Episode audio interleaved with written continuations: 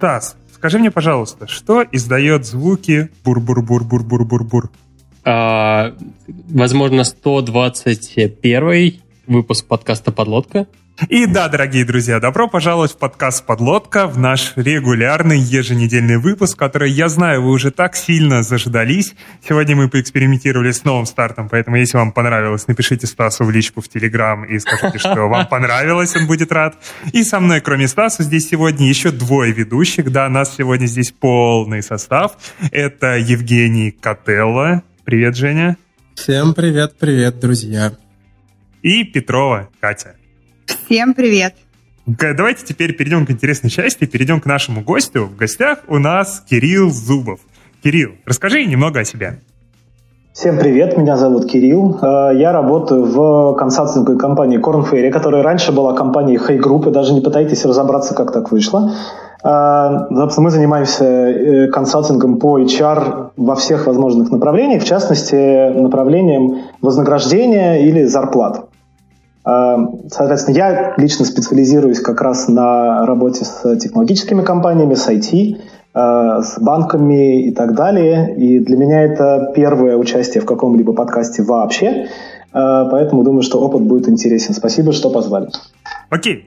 Говорить сегодня мы будем а, про ту тему, которую мы когда-то на самом деле уже на полшишечки затрагивали. Мы хотим поговорить о том, как вообще нужно платить разработчикам, что такое зарплата, какие вилки сейчас на разных специальностях, как проводятся исследования этих вилок, сколько стоит сотрудник для компании, почему кто-то дает ипотеку, кто-то дает акции, а кто-то ни черта не дает. Короче говоря, вот после этого выпуска мы надеемся, вы сможете пойти к своему руководителю и предъявить ему за то, что вам явно не доплачивают. Я все правильно сказал, Кирилл? Э, возможно, не обещаю, что прямо так, э, но постараемся ответить на все эти вопросы. А что делать со, всеми, со всей этой информацией, уже решайте сами. А что мы будем делать, если кто-то после этого выпуска поймет, что ему переплачивают, и ему придется работать больше и усердней? Э, или просто молчать? Ну да. Женька, когда это было проблемой? Ну, серьезно. Окей. Так стоп, Тогда... Женя же узнает. Так он, думаешь, не знает до сих пор? О том, что он переплачивает? Ну, о том, что он перегретый. А, он про себя. Вы на личности переходите, друзья. Окей. А, давайте перейдем к основной части. И перед тем, как перейти к цифрам, к рынку и всему такому, давайте немножечко дадим теории и вообще поговорим про то, зачем нужно людям платить. Что вообще такое мотивация людей? Блин, надо нарезку сделать из этого. Блин, когда... Подводка замечательно. Зачем платить людям, если можно просто... Если можно не платить людям. Да, Кирилл, расскажи нам. Да, я прямо вижу уже, как руководители некоторых российских компаний потирают ручки и ждут информации о том, как не платить людям, если можно им не платить. А, у меня еще короткий вопрос. Нужно ли, в принципе, рассказать, что в себя включает HR как таковой? Потому что я прекрасно помню, как я попал в эту сферу когда-то, и я думал, что HR занимается... Ну, что HR — это такие девочки, которые сидят Э, в кабинетах и спрашивают, что я планирую делать через пять лет в их компании. Так, подожди, Кирилл, ну мы же мы все-таки 2019 год, девочки и мальчики. Девочки и мальчики, безусловно, и, возможно, другие я, Вовремя гендеры. я подключилась, все в порядке. Да, ну, в общем, э, нужно это или нет? Ну, так, подожди, если вот то, что ты сказал, это неправда, тогда нужно. Тогда да, давайте. В общем, э, HR – это блок, в принципе, всего, что связано с людьми, которые работают в вашей компании. Э, соответственно, найм или рекрутмент, как его называют, это, ну, это процесс, который ставит своей целью найти человека, который вам нужен. У вас есть какая-то работа, и вы хотите, чтобы ее кто-то делал. А, но при этом HR занимается еще огромной сферой других разных занятий. Например, есть такое направление HR, которое называется Compensation and Benefits. C&B специалисты, так они и называются. Как раз именно эти люди э, сравниваются с рынком, определяют, сколько внутри вашей компании вам нужно платить, когда и как повышать зарплаты, э, чем одна работа отличается от другой и так далее. Есть, ну, как правило, в более продвинутых компаниях люди, которые занимаются тем, что связано с вовлеченностью, культурой, ценностями компании. Они же занимаются обычно мероприятиями. А, и это тоже довольно важный блок, мы частично затронем эту тему сегодня. А, в HR есть блок T&D или Training and Development, или тебе занимается развитием, обучением, оценкой сотрудников, насколько хорош человек, который выполняет у нас эту работу, формированием кадрового резерва.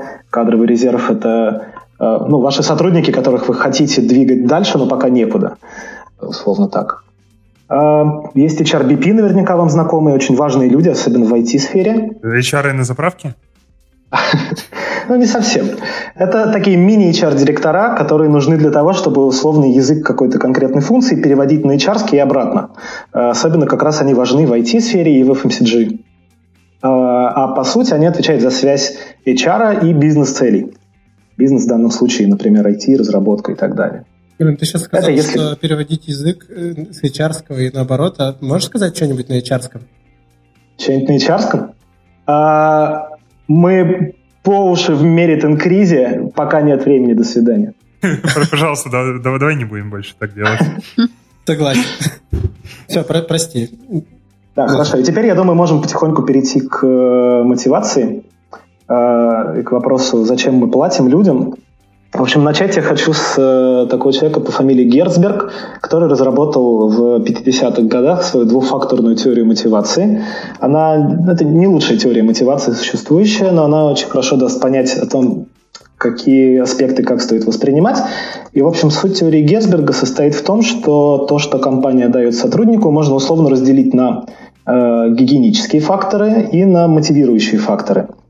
А гигиенические факторы – это те, которые практически никогда не вызывают полного чувства удовлетворенности и, в общем, не, не вызывают активирующего воздействия на деятельность.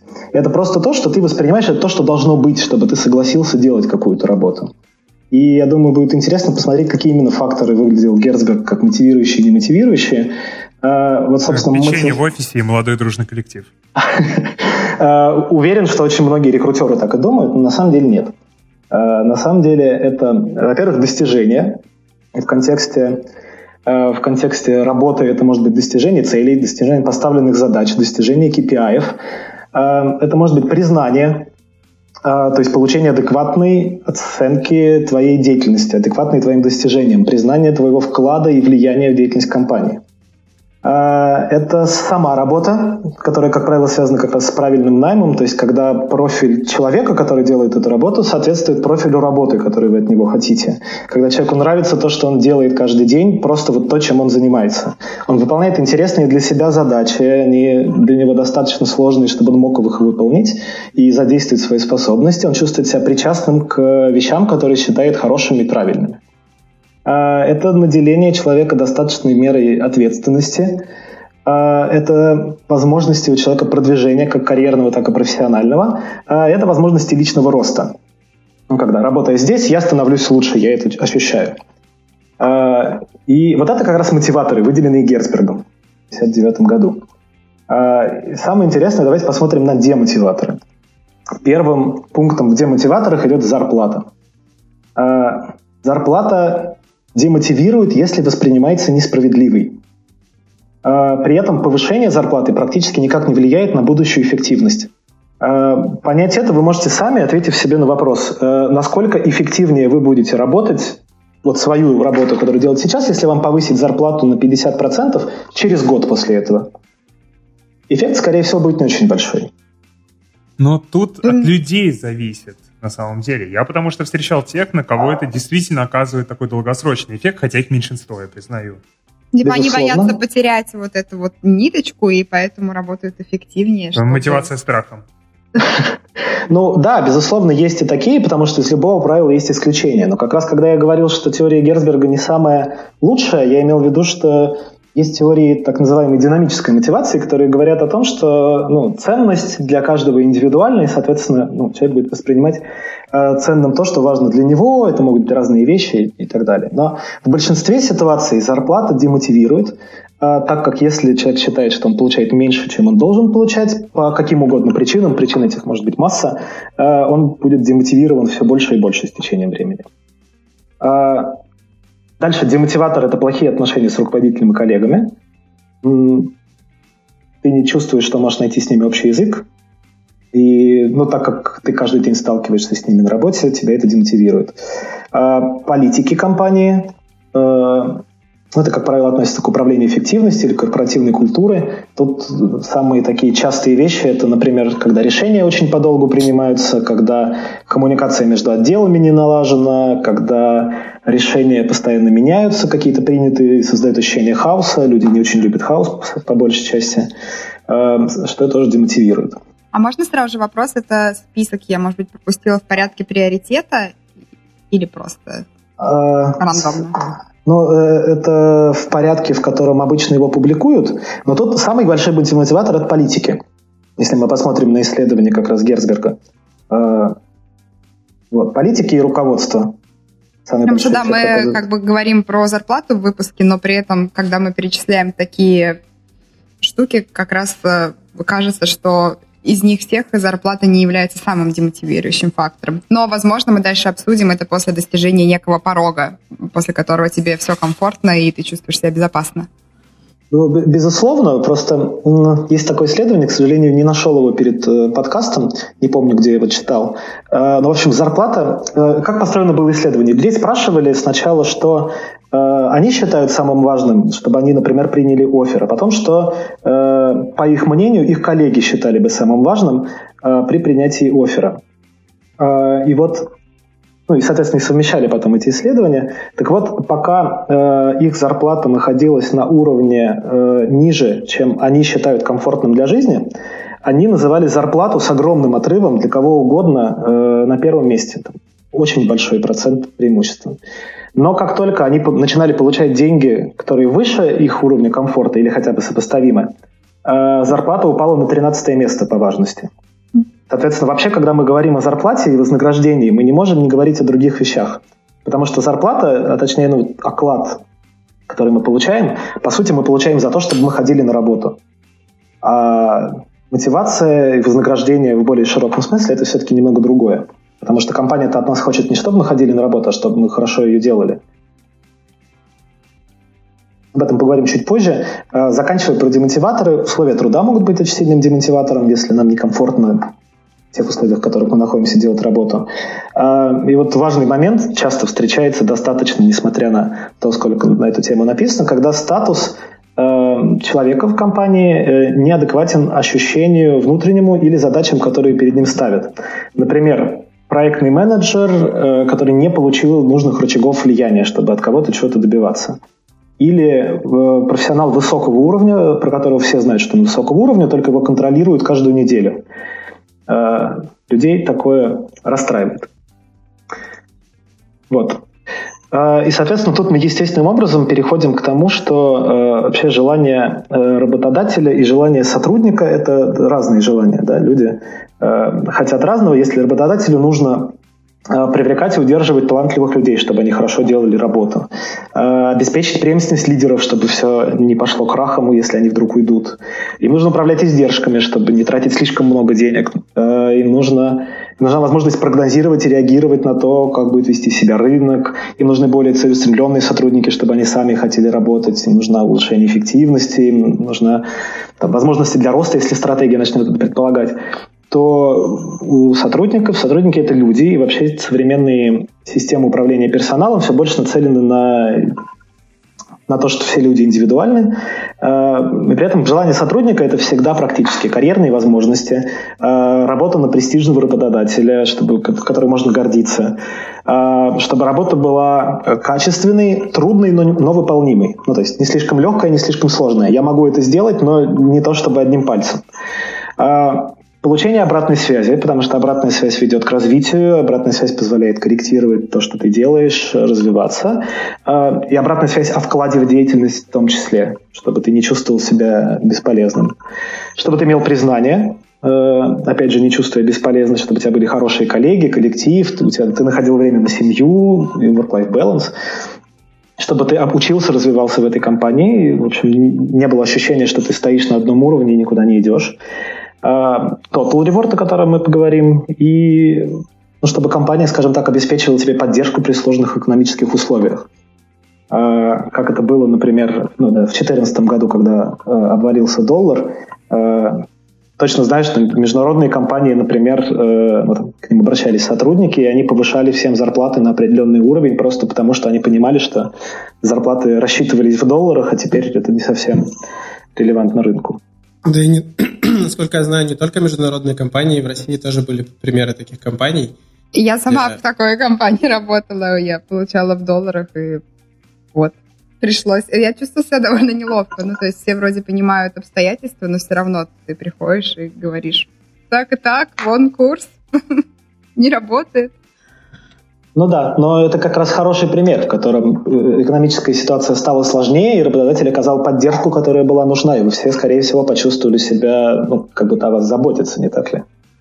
А, если бы это сделали без моего прошения, то, наверное, да. Когда ты это вынуждает тебя самого просить, то, возможно, это только демотивацию оказывает, потому что ты понимаешь, что в следующий раз тебе опять придется просить, и в этот раз тебе, может быть, уже откажут. Ну, то есть, мне кажется, тут как раз такой тонкий момент, типа, кто отреагирует первым.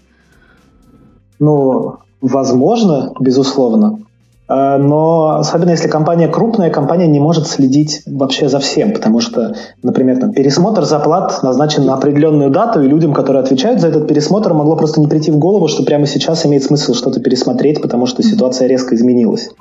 А, опять же, люди могут, там, если опять же компания международная, например, компания может не до конца понимать, что э, скачок доллара может э, сказаться на повышении на тех, кто получает зарплату в долларах.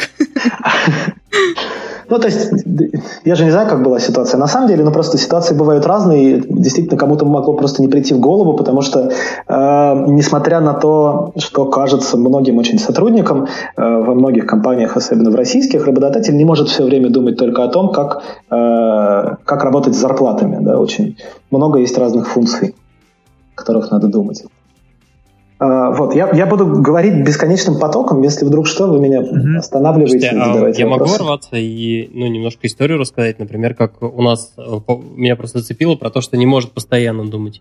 А у нас вот, например, кейс, на мой взгляд, довольно интересный. Я когда приходил в Туту, а, меня он, в общем, довольно сильно заинтересовал. Мне показалось, что это довольно интересный подход. В чем он заключается?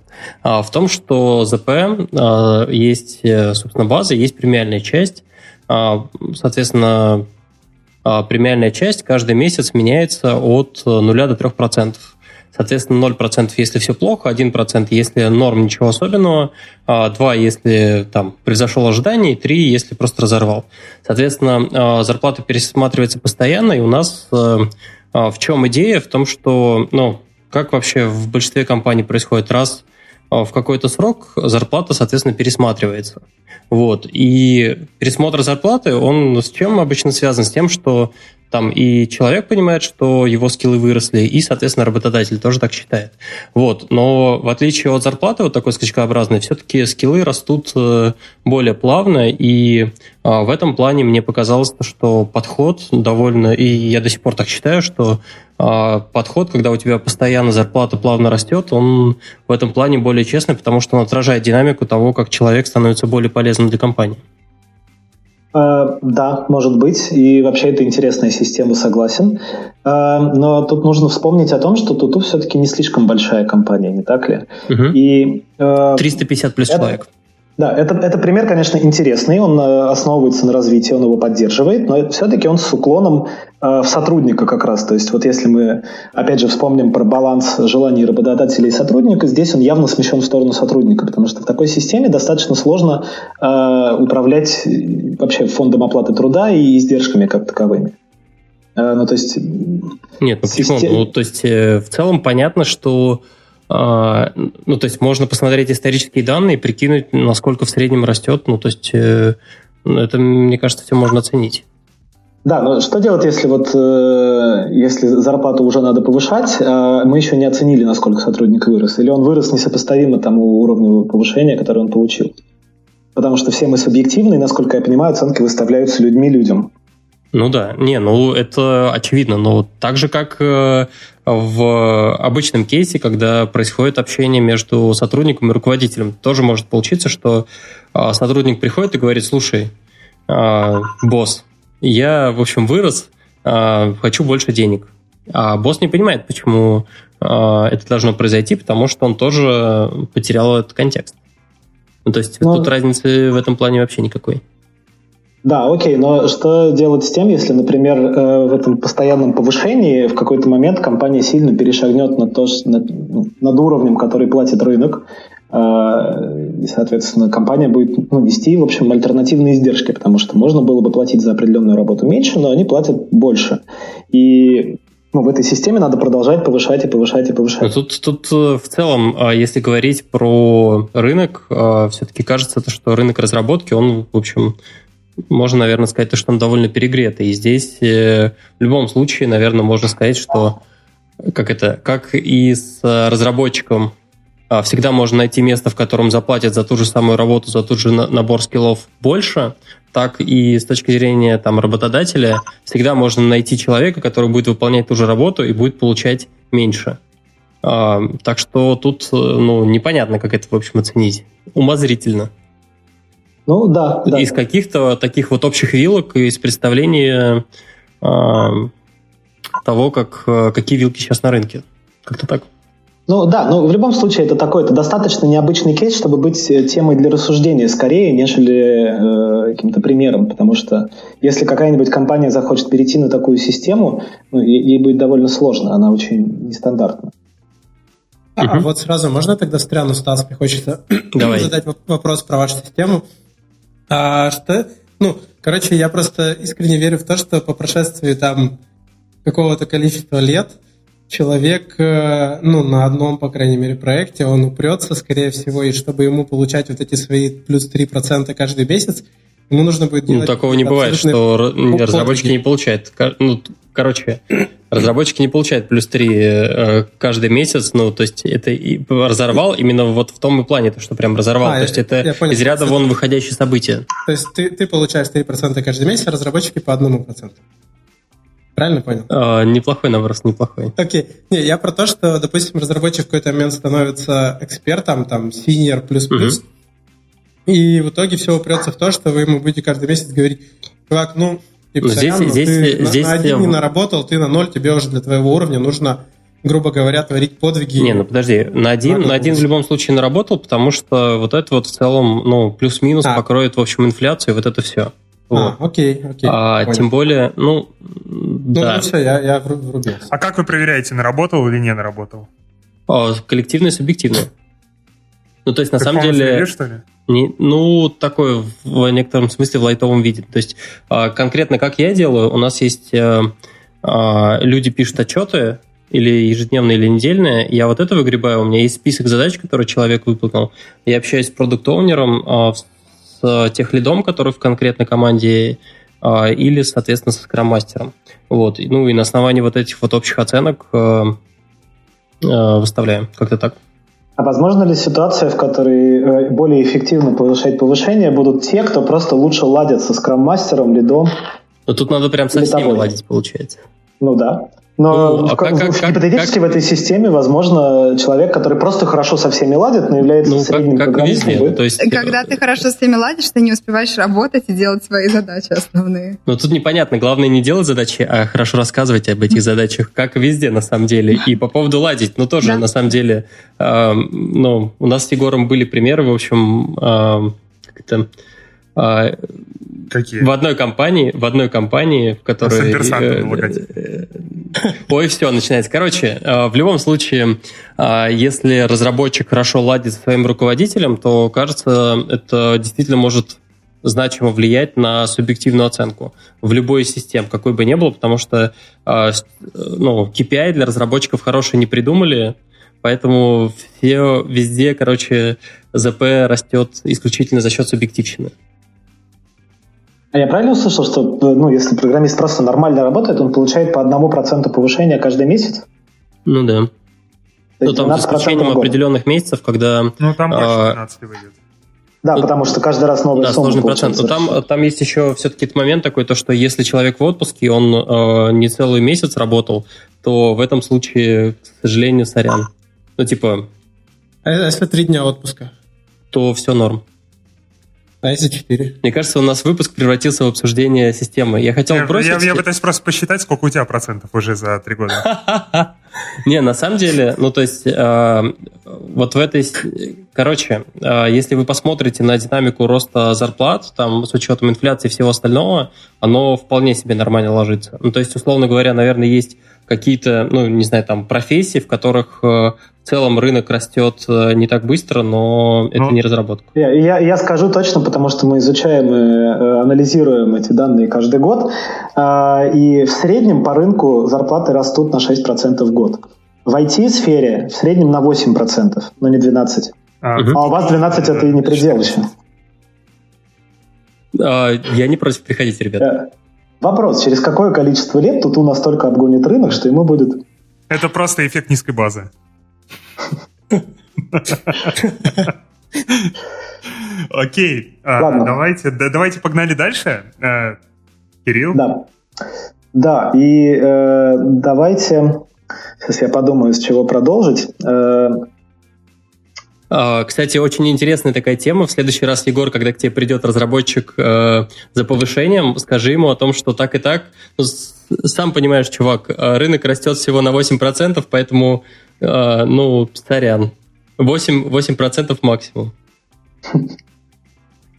Да, в общем, давайте продолжим про вознаграждение. И э, ну, дело в том, что большая часть людей, когда рассматривают какие-то предложения на рынке, они не рассматривают только зарплату, за которой гонятся очень многие эти компании, э, потому что вознаграждение состоит из многих элементов. Да? Это и твердый оклад, и какие-то премии, это краткосрочное варьируемое вознаграждение, так называемое, ну, то есть куда входят какие-то годовые выплаты, бонусы, премии и так далее. Это могут быть какие-то системы долгосрочные.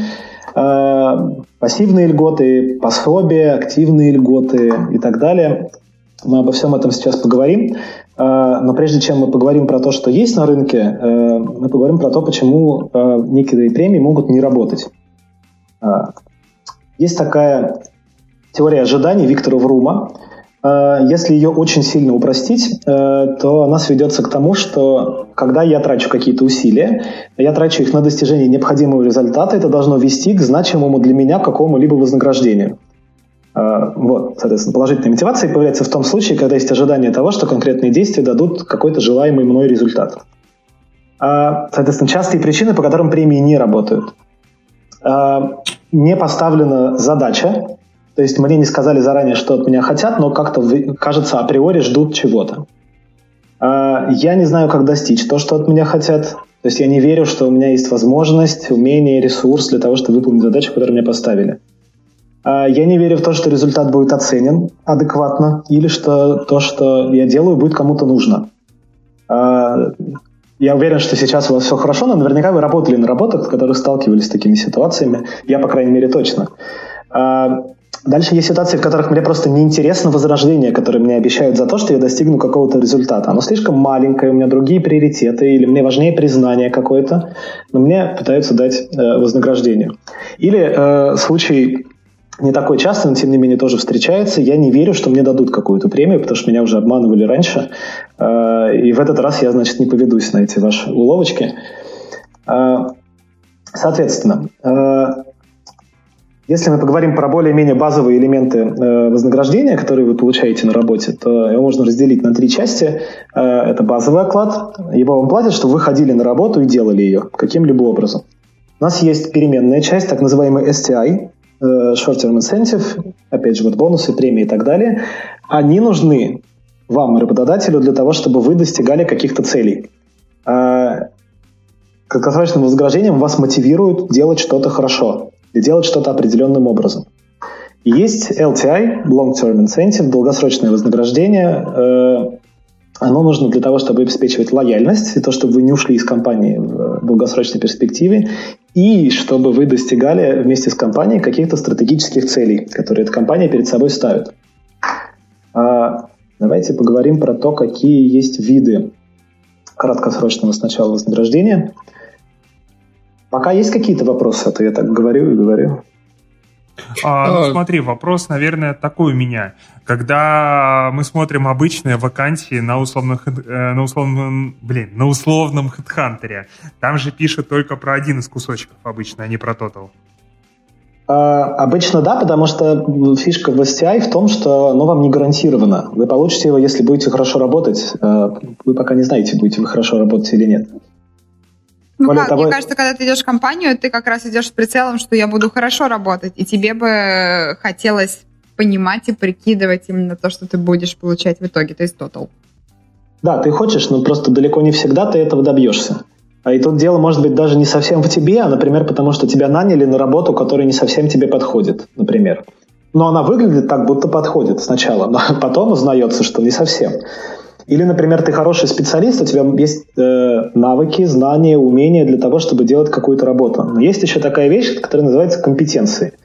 Э, компетенция это не совсем то, что понимают в ну, как бы в простой речи, да, компетенция это на самом деле поведенческие индикаторы, которые ну, который можно использовать для предсказания того, будешь ты эффективен или нет. Например, ну, очень простой пример. Э, официант без компетенции клиентоориентированности, скорее всего, каких-то высот в деле официанта, официантства не добьется. И есть примеры ну, более сложные, ну, в общем, это может на практике выражаться в том, что ты просто не вольешься в коллектив, например, потому что ты привык, э, например, общаться таким образом, что там тебя просто не поймут. Например, ты материшься, э, а там не принято.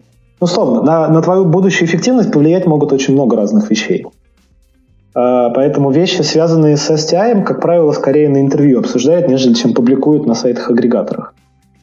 А вообще, ну, надо сказать, что э, а, топовые компании обычно не публикуют вакансии на сайтах-агрегаторах в принципе, и поэтому про зарплату там тоже узнать нельзя. А вот, кстати, очень многих же бесит а, вот эта история. Можешь вообще рассказать немного про мотивацию? Почему компании зарплату не публикуют все-таки? Если, может быть, у тебя данные, имеет ли смысл так делать или нет?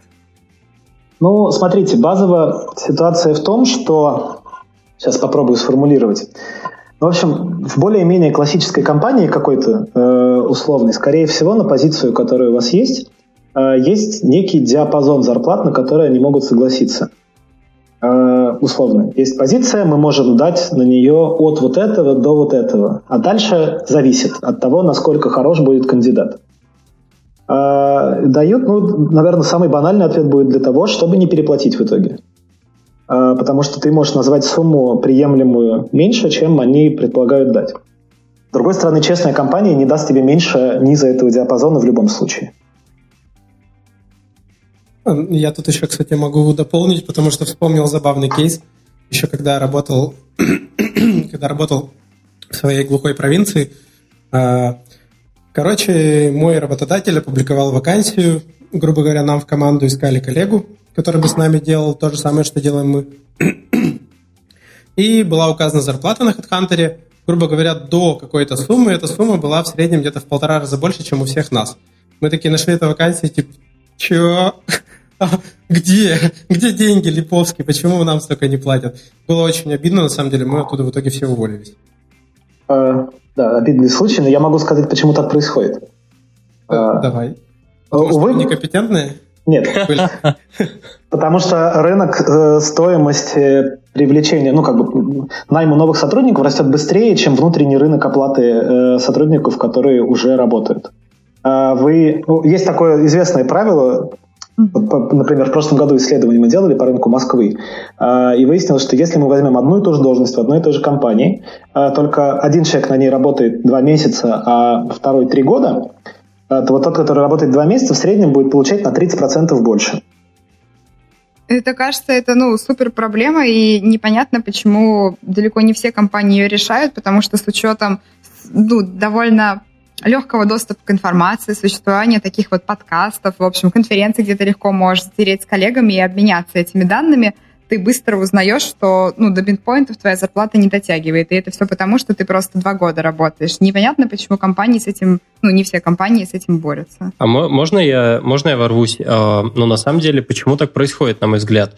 Во-первых, а, ну, есть дефицит кадров, и поэтому, вот как мы уже сказали, а, компаниям приходится брать и платить премию за переход. Ну, то есть, вот смотри, ты, допустим, ты работаешь в компании А, у тебя все хорошо, появляется компания Б, которая предлагает тебе то же самое хорошо, и возникает вопрос, почему я должен перейти из одной в другую? И, по сути, появляются компании, которые пытаются просто взять и перекупить разработчиков. Но это возникает... очень такой тупой способ. Сори. Ну, ну хорошо, тупой способ. Но ты просто вместе с этим предлагаешь э, А, а, а как можно с ним бороться? Я имею, да, ну, я то имею есть виду, ты предлагаешь он... просто взять и увеличить всем зарплату, просто увидев какой-то ценник на рынке? Ну, мы представим, как? что у тебя нет ресурсов на это, понятно, не будем рассматривать идеальную ситуацию, когда у тебя Даже есть, если есть ресурсы, как, это же ну, типа в итоге есть, приведет к коллапсу, нет? Ну, есть типа какие-нибудь он сайт бонус. Например, ты не просто выше даешь зарплату, лишь бы чтобы переманить, а ты даешь, ну, примерно по своим мидпоинтам, по которым у тебя работают разработчики, которые работают давно, но за переход э, как бы такое вот вознаграждение даешь. Именно как ты сказал, за переход. Это единоразовая история.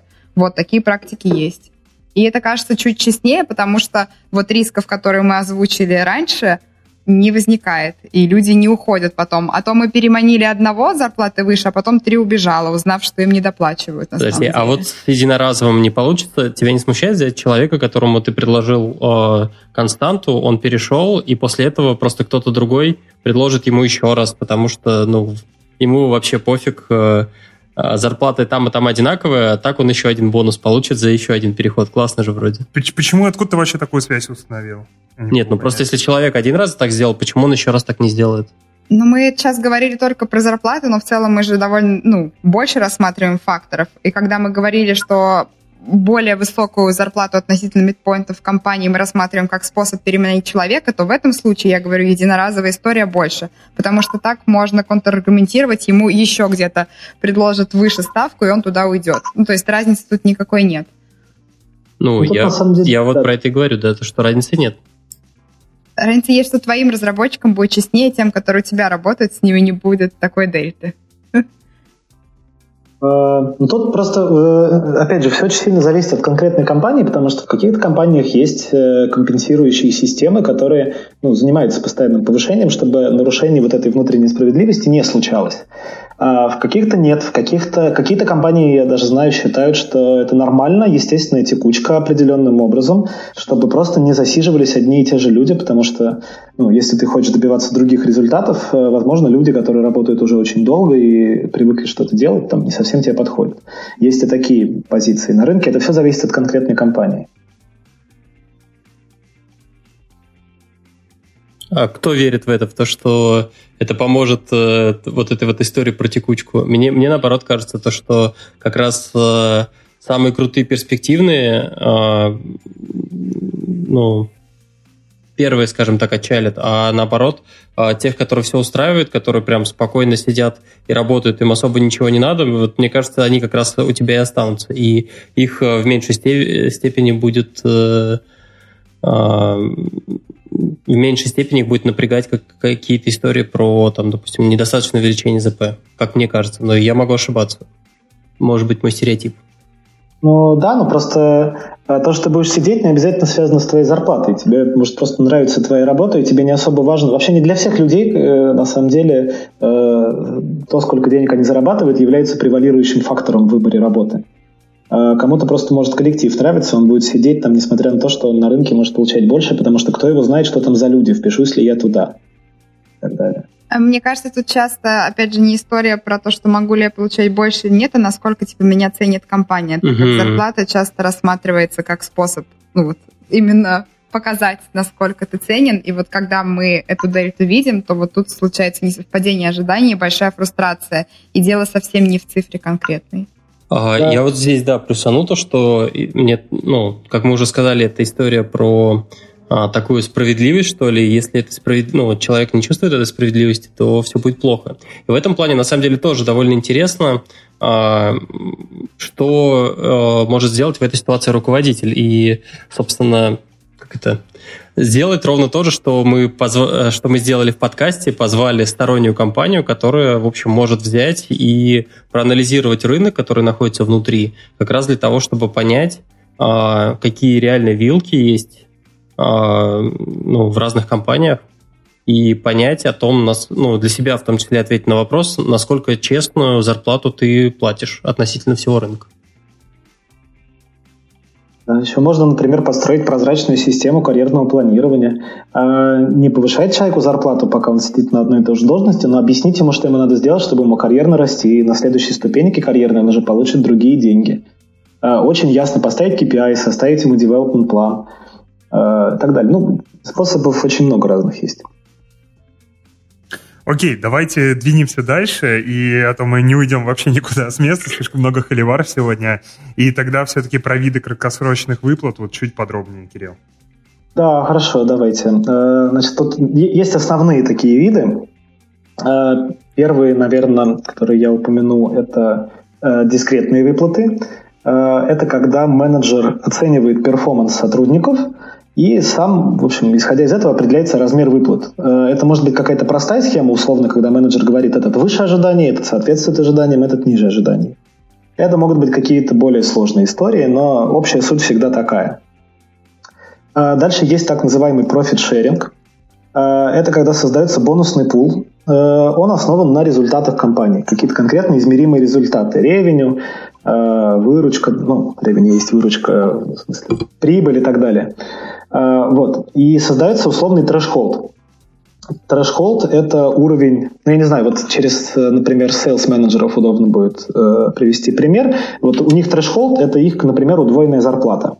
Да? Э, когда они принесенные, принесенные ими деньги переваливают через их удвоенную зарплату за какой-то срок, они начинают иметь возможность получать какой-то, э, какую-то часть бонуса, который сформирован. Вот. В этом суть профит-шеринг. Опять же, если будут вопросы, спрашивайте. Это ты на hr опять, да, разговариваешь? Да, я вообще ничего не понял. А давай, давай, давай, еще раз разраба. Давай разраба. Сейлзы это неинтересно. Чего с разработчиками делать? Ну, Когда вот разраб переваливает за свою двойную месячную зарплату. Он работает на двух работах, на самом деле. Он получает возможность для бонуса. Э, поработать на третьей работе. Ну, в общем, да, тут, э, ладно, дизайны могут быть разные, но суть в том, что есть бонус-пул. Вот этот размер бонус-пула э, определяется результатами компании, э, проекта, над которым работает э, сотрудник, продукта, который они выпустили, и, ну и так далее. Э, соответственно, чем э, лучше результаты продукта, проекта, компании и так далее, чего угодно, тем больше будет этот бонус-пул. Например, он какой-то процент составляет от общей выручки. Вот. Соответственно, потом происходит оценка. Кто там, перевалил через, например, показатели эффективности какие-то, тот такой процент от получившегося пула получает. Это понятнее, нет? У вас есть команда из 10 программистов и миллион рублей. Планочка то понижается с каждого раза. Так, так, 10. Я, я на пальцах начинаю 10 программистов, а, и э, там вы установили, что бонус пул в конце года будет 10% от выручки. Например. Ребят, кто-нибудь еще продукт, продукт заработал 10 миллионов рублей, и, соответственно, миллион у вас есть бонус пул. Этот миллион надо распределить между 10 программистами. Пока все понятно. Вот. Дальше вы смотрите на то, э, какой вклад внес какой программист. О, вот, вот тут начинается жесть. Да, да. Но на программистах поэтому очень сложно говорить про перформанс менеджмент как таковой. А про... почему? Можно же строчки кода померить. Можно, можно закинуть просто на стол в переговорке и закрыть ее. Ну да, или выпустить их на арену и пусть берутся. Э, но в общем, э, да, с программистами всегда сложно, потому что сложно оценить индивидуальный вклад в, в итоговую работу. Но система бонусов, вот profit sharing, работает так. А, переходим к более... Ладно, сейчас, подождите, я попробую лексику поменять просто на всякий случай. А, До чего человека довели? Значит, есть такой, такой вид, называется по-английски balance scorecard, я не знаю, честно, как это по-русски называется. А, в общем, карта оценок, условно. Вы э, каждому, каждой должности устанавливаете некие метрики, по которым будете э, оценивать их эффективность. Э, например, строчки кода. Или, например, владение тремя языками. Или эффективная коллаборация с другими проектными командами, если джойнтом работаете и так далее. В общем, вы определяете несколько метрик, не меньше трех, э, не больше пяти лучше. Да, эти метрики сообщаются э, сотруднику. Э, условно, 50% твоей годовой оценки будут зависеть от того, сколько строчек кода ты написал. Э, Это как KPI? Да, да, условно да. Соответственно, вот в конце э, по выполнению вот этих KPI, которые вы в карточку написали, а, и по весу, который каждый из показателей имеет, вы рассчитываете процент премии, который должен получить сотрудник. Ага. Ребят, кто скажет? Это какая-то бездушная система, если честно. Ну, это просто, это просто альтернативный подход к тому, как тот же перформанс оценить. Просто, чтобы потом этот пул бонуса, бонус, я забыла, как Короче, э, поделить. Мне, я, я в это не очень верю, потому что, ну, а, разработ... Во-первых, у нас, э, как у руководителей там разработки, нет задачи в том, чтобы разработчик написал как можно больше строк кода. Вот, ну, то есть это очень странно. Да.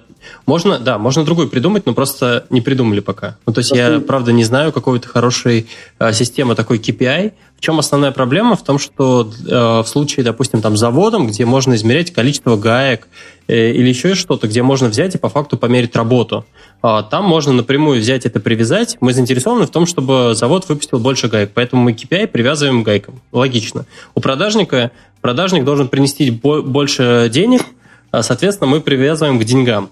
А, вот, а у разработчика непонятно, что является вот такой вот пользой и как ее грамотно измерить. Из-за этого, на мой взгляд, э, вот эта вот система, она скорее приведет mm-hmm. к тому, что э, такая не субъективная оценка, а такая математическая KPI, она приведет только к, не знаю, какому-то ну, к нерабочей схеме из-за того, что ее будет хакать. Вот так.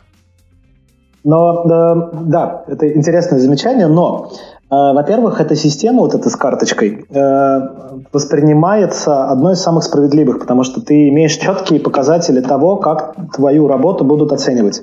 А в других системах вот настолько такой четкости нет. У тебя есть точные показатели, ты знаешь, чего тебе надо добиться, чтобы получить максимальный бонус. Это четко, четко прописано.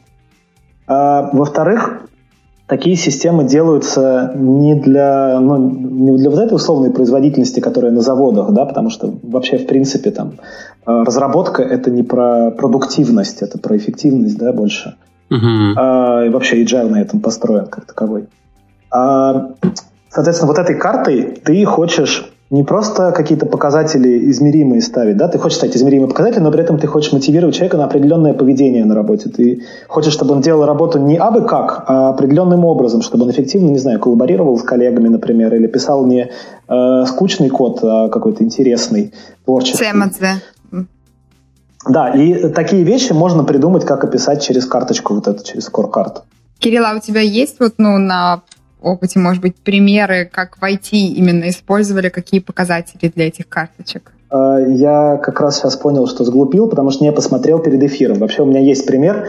А, мы как раз недавно такой проект делали для одной IT-компании, а, и там как раз писали э, вот скоркарды. Но я, извините, мы можем, я не посмотрел. Мы можем приложить в ссылке, если будет возможность. Ну, хотя бы примерно, что там?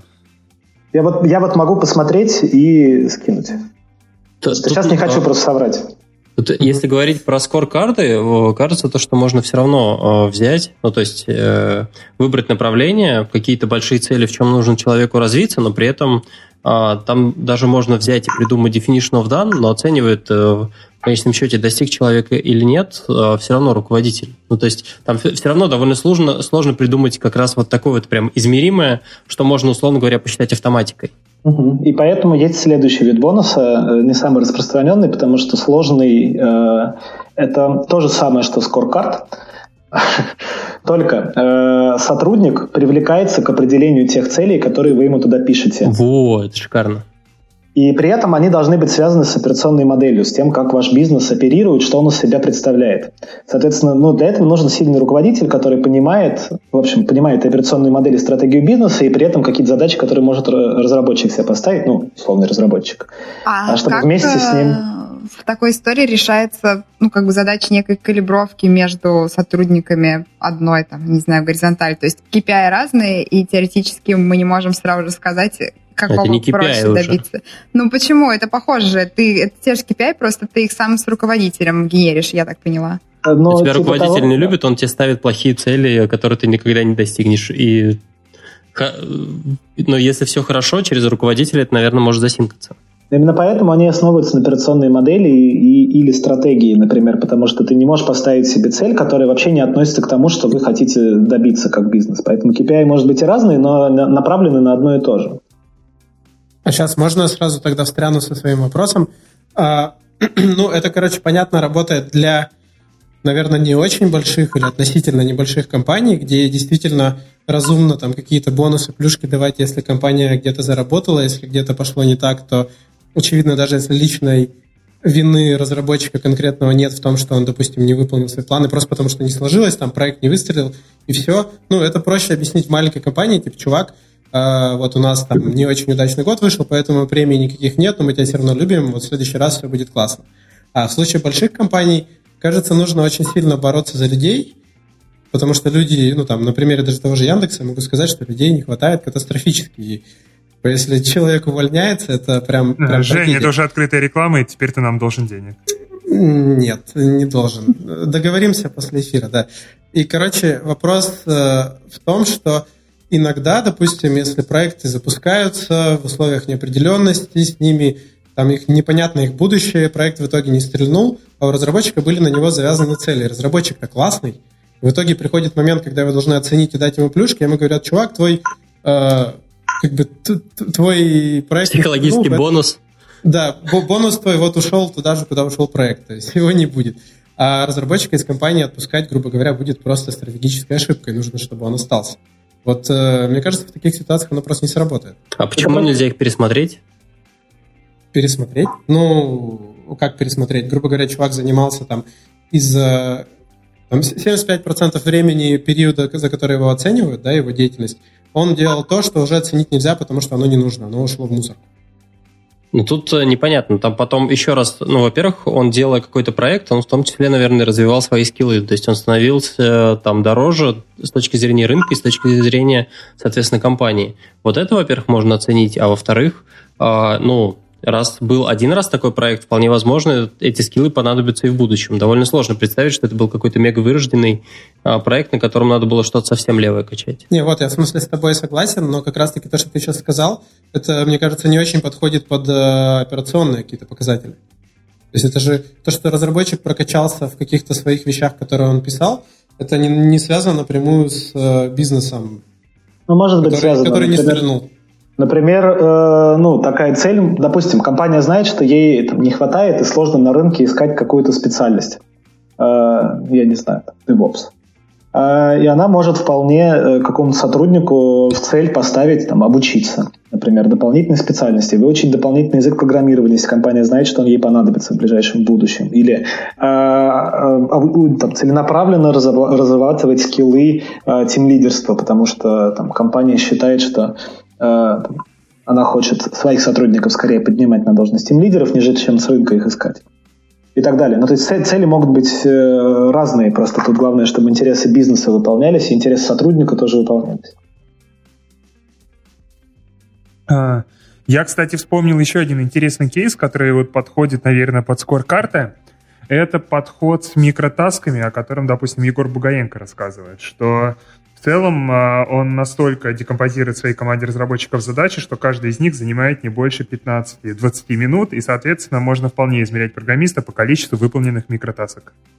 Но тут надо еще добавить то, что, насколько помню, у Егора там идея в том, что это настолько все обмазано э, автоматизацией, ну, что да. у него нет, я просто рассказываю то, что какие еще предусловия есть. То, что там настолько обмазана автоматизация, что нету никаких опций написать плохой код. Ну, я не знаю, насколько это правда в конечном счете, но идея такая, то, что э, ты плохой код по определению не сможешь э, взять и закоммитить, и получается, что все разработчики в этом плане одинаковые. То, что... Угу.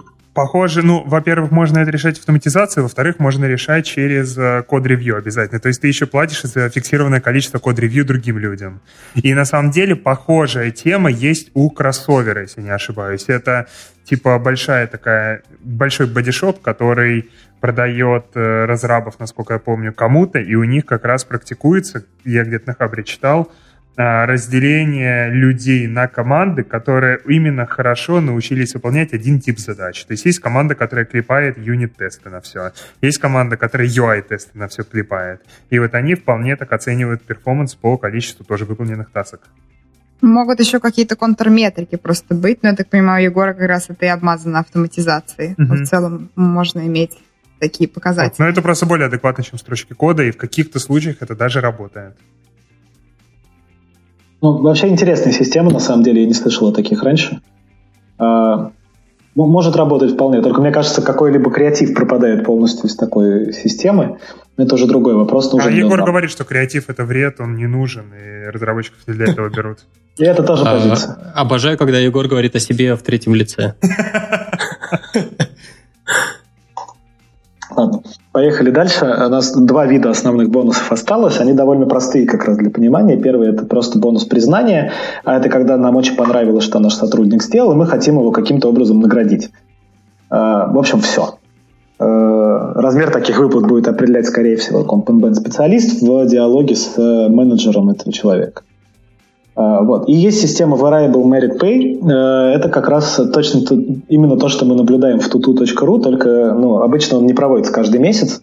А, соответственно, когда в зависимости от перформанса или каких-то еще показателей проводится определенное повышение зарплаты. А, тоже можно считать э, как бы краткосрочной системой мотивации. С этой, здесь, я думаю, можем закончить. Соответственно, что такое долгосрочное поощрение вообще? Это такая схема возрождения, в рамках которой э, компенсация является мотивирующим средством. Она нужна для того, чтобы повысить эффективность, э, и оценивается она в перспективе выше одного года. Э, соответственно, критерии тут могут быть разные. Это может быть финансовая эффективность компании, может быть цена за акцию, как в опционах, э, какой-то индивидуальный уровень эффективности сотрудника. Э, но базово все, где люди не получают в первый же год какие-то бонусы, это оно. Соответственно, э, как правило, вообще LTI схемы дают сотрудникам высокого уровня. Э, это какие-то топ-менеджеры, руководители, э, люди, от которых бизнес зависит, но есть обычные вот стоковые опционы. Это как раз то, что можно давать и сотрудникам обычного уровня тоже, прямо как делает одна из компаний, представитель которой присутствует прямо сейчас в этом разговоре. Вот это Загадка. Подводочка. Кто бы это мог быть? Вот, соответственно, э, что такое стоковые опционы? Это право покупать акции э, по цене, ну, ну, то есть право покупать их обычно дают, э, определенное количество раз какое-то время, а потом выплачивают их стоимость э, рыночную на дату выдачи. Э, вот, соответственно, это может быть для всех. Цель у такой системы одна, чтобы вот сотрудник, который я получил, не ушел. А, просто стимуляция лояльности и ну, каких-то конкретных целей здесь нет. А, вот. Есть э, вид LTI, который называется Performance Share. Это как раз более сложная система. Она нужна для того, чтобы способствовать долгосрочным результатам с конкретными какими-то целями, которых мы хотим достигнуть. А, это тоже акции или фантомные акции, стоимость которых связана вот с этими показателями. Например, самое простое, например, какая-то компания, какой-нибудь холдинг, не знаю, открывает новую компанию в рамках там, чего-то, новый бизнес-юнит и так далее, и они хотят, чтобы знаю, через три года эта компания вышла на какой-то определенный оборот. Вот они ставят цель по этому обороту, не знаю, например, миллиард долларов. А, вот. И, соответственно, устанавливают какую-то зависимость между достижением этого оборота и получением денег. Если через три года оборот выше миллиарда долларов, э, человек, который был ответственен за этот бизнес, получает солидные деньги. Вот. Базово это так. Звучит, ну, довольно неплохо. Mm-hmm. А, и такое применяется для высшего менеджера, ну, для высшего руководства достаточно регулярно, потому что когда мы говорим про сотрудников э, очень высокого уровня, нам уже не так важно, что они делают на э, ну, вот, каждый год. Да? Нам нужно, чтобы какие-то, какая-то стратегия выполнялась, нам нужно, чтобы какие-то долгосрочные планы выполнялись. Вот. И таким образом мы их мотивируем к этому. А, есть еще одна схема, она называется отложенный план – Э, она пошла из э, банков, и вообще, ну, как бы популярность обрела особенно после кризиса 2008 года. Э, суть в чем? Как это выглядело в банках? Там тогда ситуация сложилась так, что в банках менеджеры склонны были выдавать кредиты, порой рискованные, для того, чтобы получить свой ну, вот, краткосрочный бонус. А потом все вот это обвалилось в 2008 году, э, и систему решили изменить таким образом, что схема-то рассчитывается каждый год, то есть каждый год ты виртуально получаешь деньги, но выплата у тебя отложена на э, там, 2-3 года, чтобы э, посмотреть, сработал риск или не сработал выдачи кредита, например. В таких условиях сейчас практически все банки работают вот, в отношении сотрудников, которые каким-то образом связаны с выдачей денег. Вот. Соответственно, здесь ну, суть не только в перестраховке, но еще и в том, что мы одновременно как, бы, как обеспечиваем лояльность, так и э, достигаем определенных результатов. Люди ведут себя ответственнее, при этом имеют стимул не уходить из компании, чтобы дождаться выплаты своего бонуса. Хм. Но здесь получается, что как только условно подошел срок твоего бонуса, то этот сотрудник, скорее всего, уйдет. Или ему там всегда просто перекрестное что-то докидывают?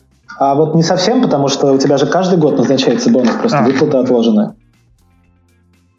Более того, ну, а, обычно, когда разрабатываются вот схемы LTI, а, прописываются еще условия, как мы поступаем с этим бонусом, если сотрудник уходит все-таки, если компания ликвидируется, если владелец сменится, ну и так далее. Понятно. Окей. Э, в принципе, про долгосрочку это все. Если, если нет вопросов, можем пойти дальше. Ну, наверное, ребят, у вас как? Тут вроде все понятно. У вас, не, не знаю, вы, у вас что-нибудь такое практикуют? Ну, помимо компании с красной буквой «Я». Это вопрос ко мне? Ну да, и, и Катя. Егор, у тебя я думаю, ты хорошо можешь ответить на этот вопрос еще лучше. Чего все так засмущались-то, а? Никто, короче, не хочет делиться ну, у нас, информацией. У нас нет. Хорошо. Ну, ну, ничего страшного. Значит, значит поехали дальше. Э, льготы.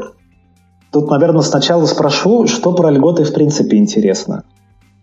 И были ли какие-то вопросы конкретные? А, так, смотри, по поводу льгот, ну, во-первых, это всякие истории про там ипотеку, очень модная сейчас тема, она либо где-то есть, а там, где нет, все ее хотят. Это, ну, стандартные истории, типа там завтраков, обедов, страховки на себя, на жену, на детей, на бабушку, на тетю, на дядю, а, вот. И, не знаю, еще штуки в таком же духе. Я, допустим, кстати, uh-huh. собеседовал как-то чувака из из какой-то автомобильной компании, из Рено, по-моему, у него как бонус каждый год ему дают новую тачку с конвейера. Любую или какую-то? Нет, какую-то определенную, но типа там из э, нормальной модели. На, в смысле, во владение? Да. Интересно.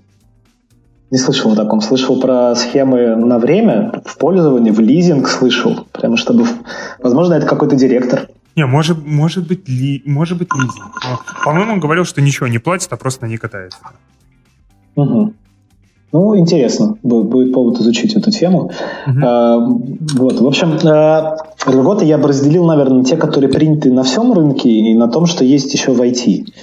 А, если, если мы говорим про общие льготы, да, то это, естественно, там, а, некоторые вещи в IT пока что смешные, но на самом деле до сих пор даже ДМС есть не везде. А, вот. Например, в прошлом году, ну, мы, мы собираем тоже такие данные, а, только 90% компаний-участников сказали, что у них есть ДМС, при этом у нас участников было больше 500. То есть... Uh-huh.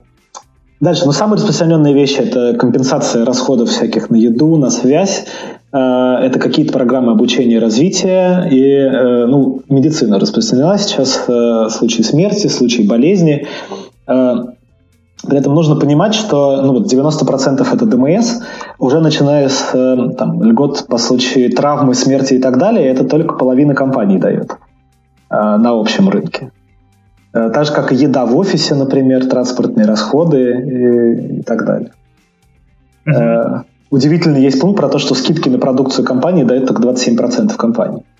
Кстати, вот в Авито, допустим, нет бесплатных бонусных баллов в Авито кошелек. Какой кошмар. Ну, кстати, знаешь, это для меня было разочарованием, когда я пришел. Вот. Ну, там много других интересных вещей, вещей есть, насколько я знаю. Это а правда. я, может, пропустила это исследование про то, какие бонусы, какие компенсации предлагают компании, а есть вот как в случае с критериями, в общем, какие компенсации больше всего любят э, соискатели и сотрудники?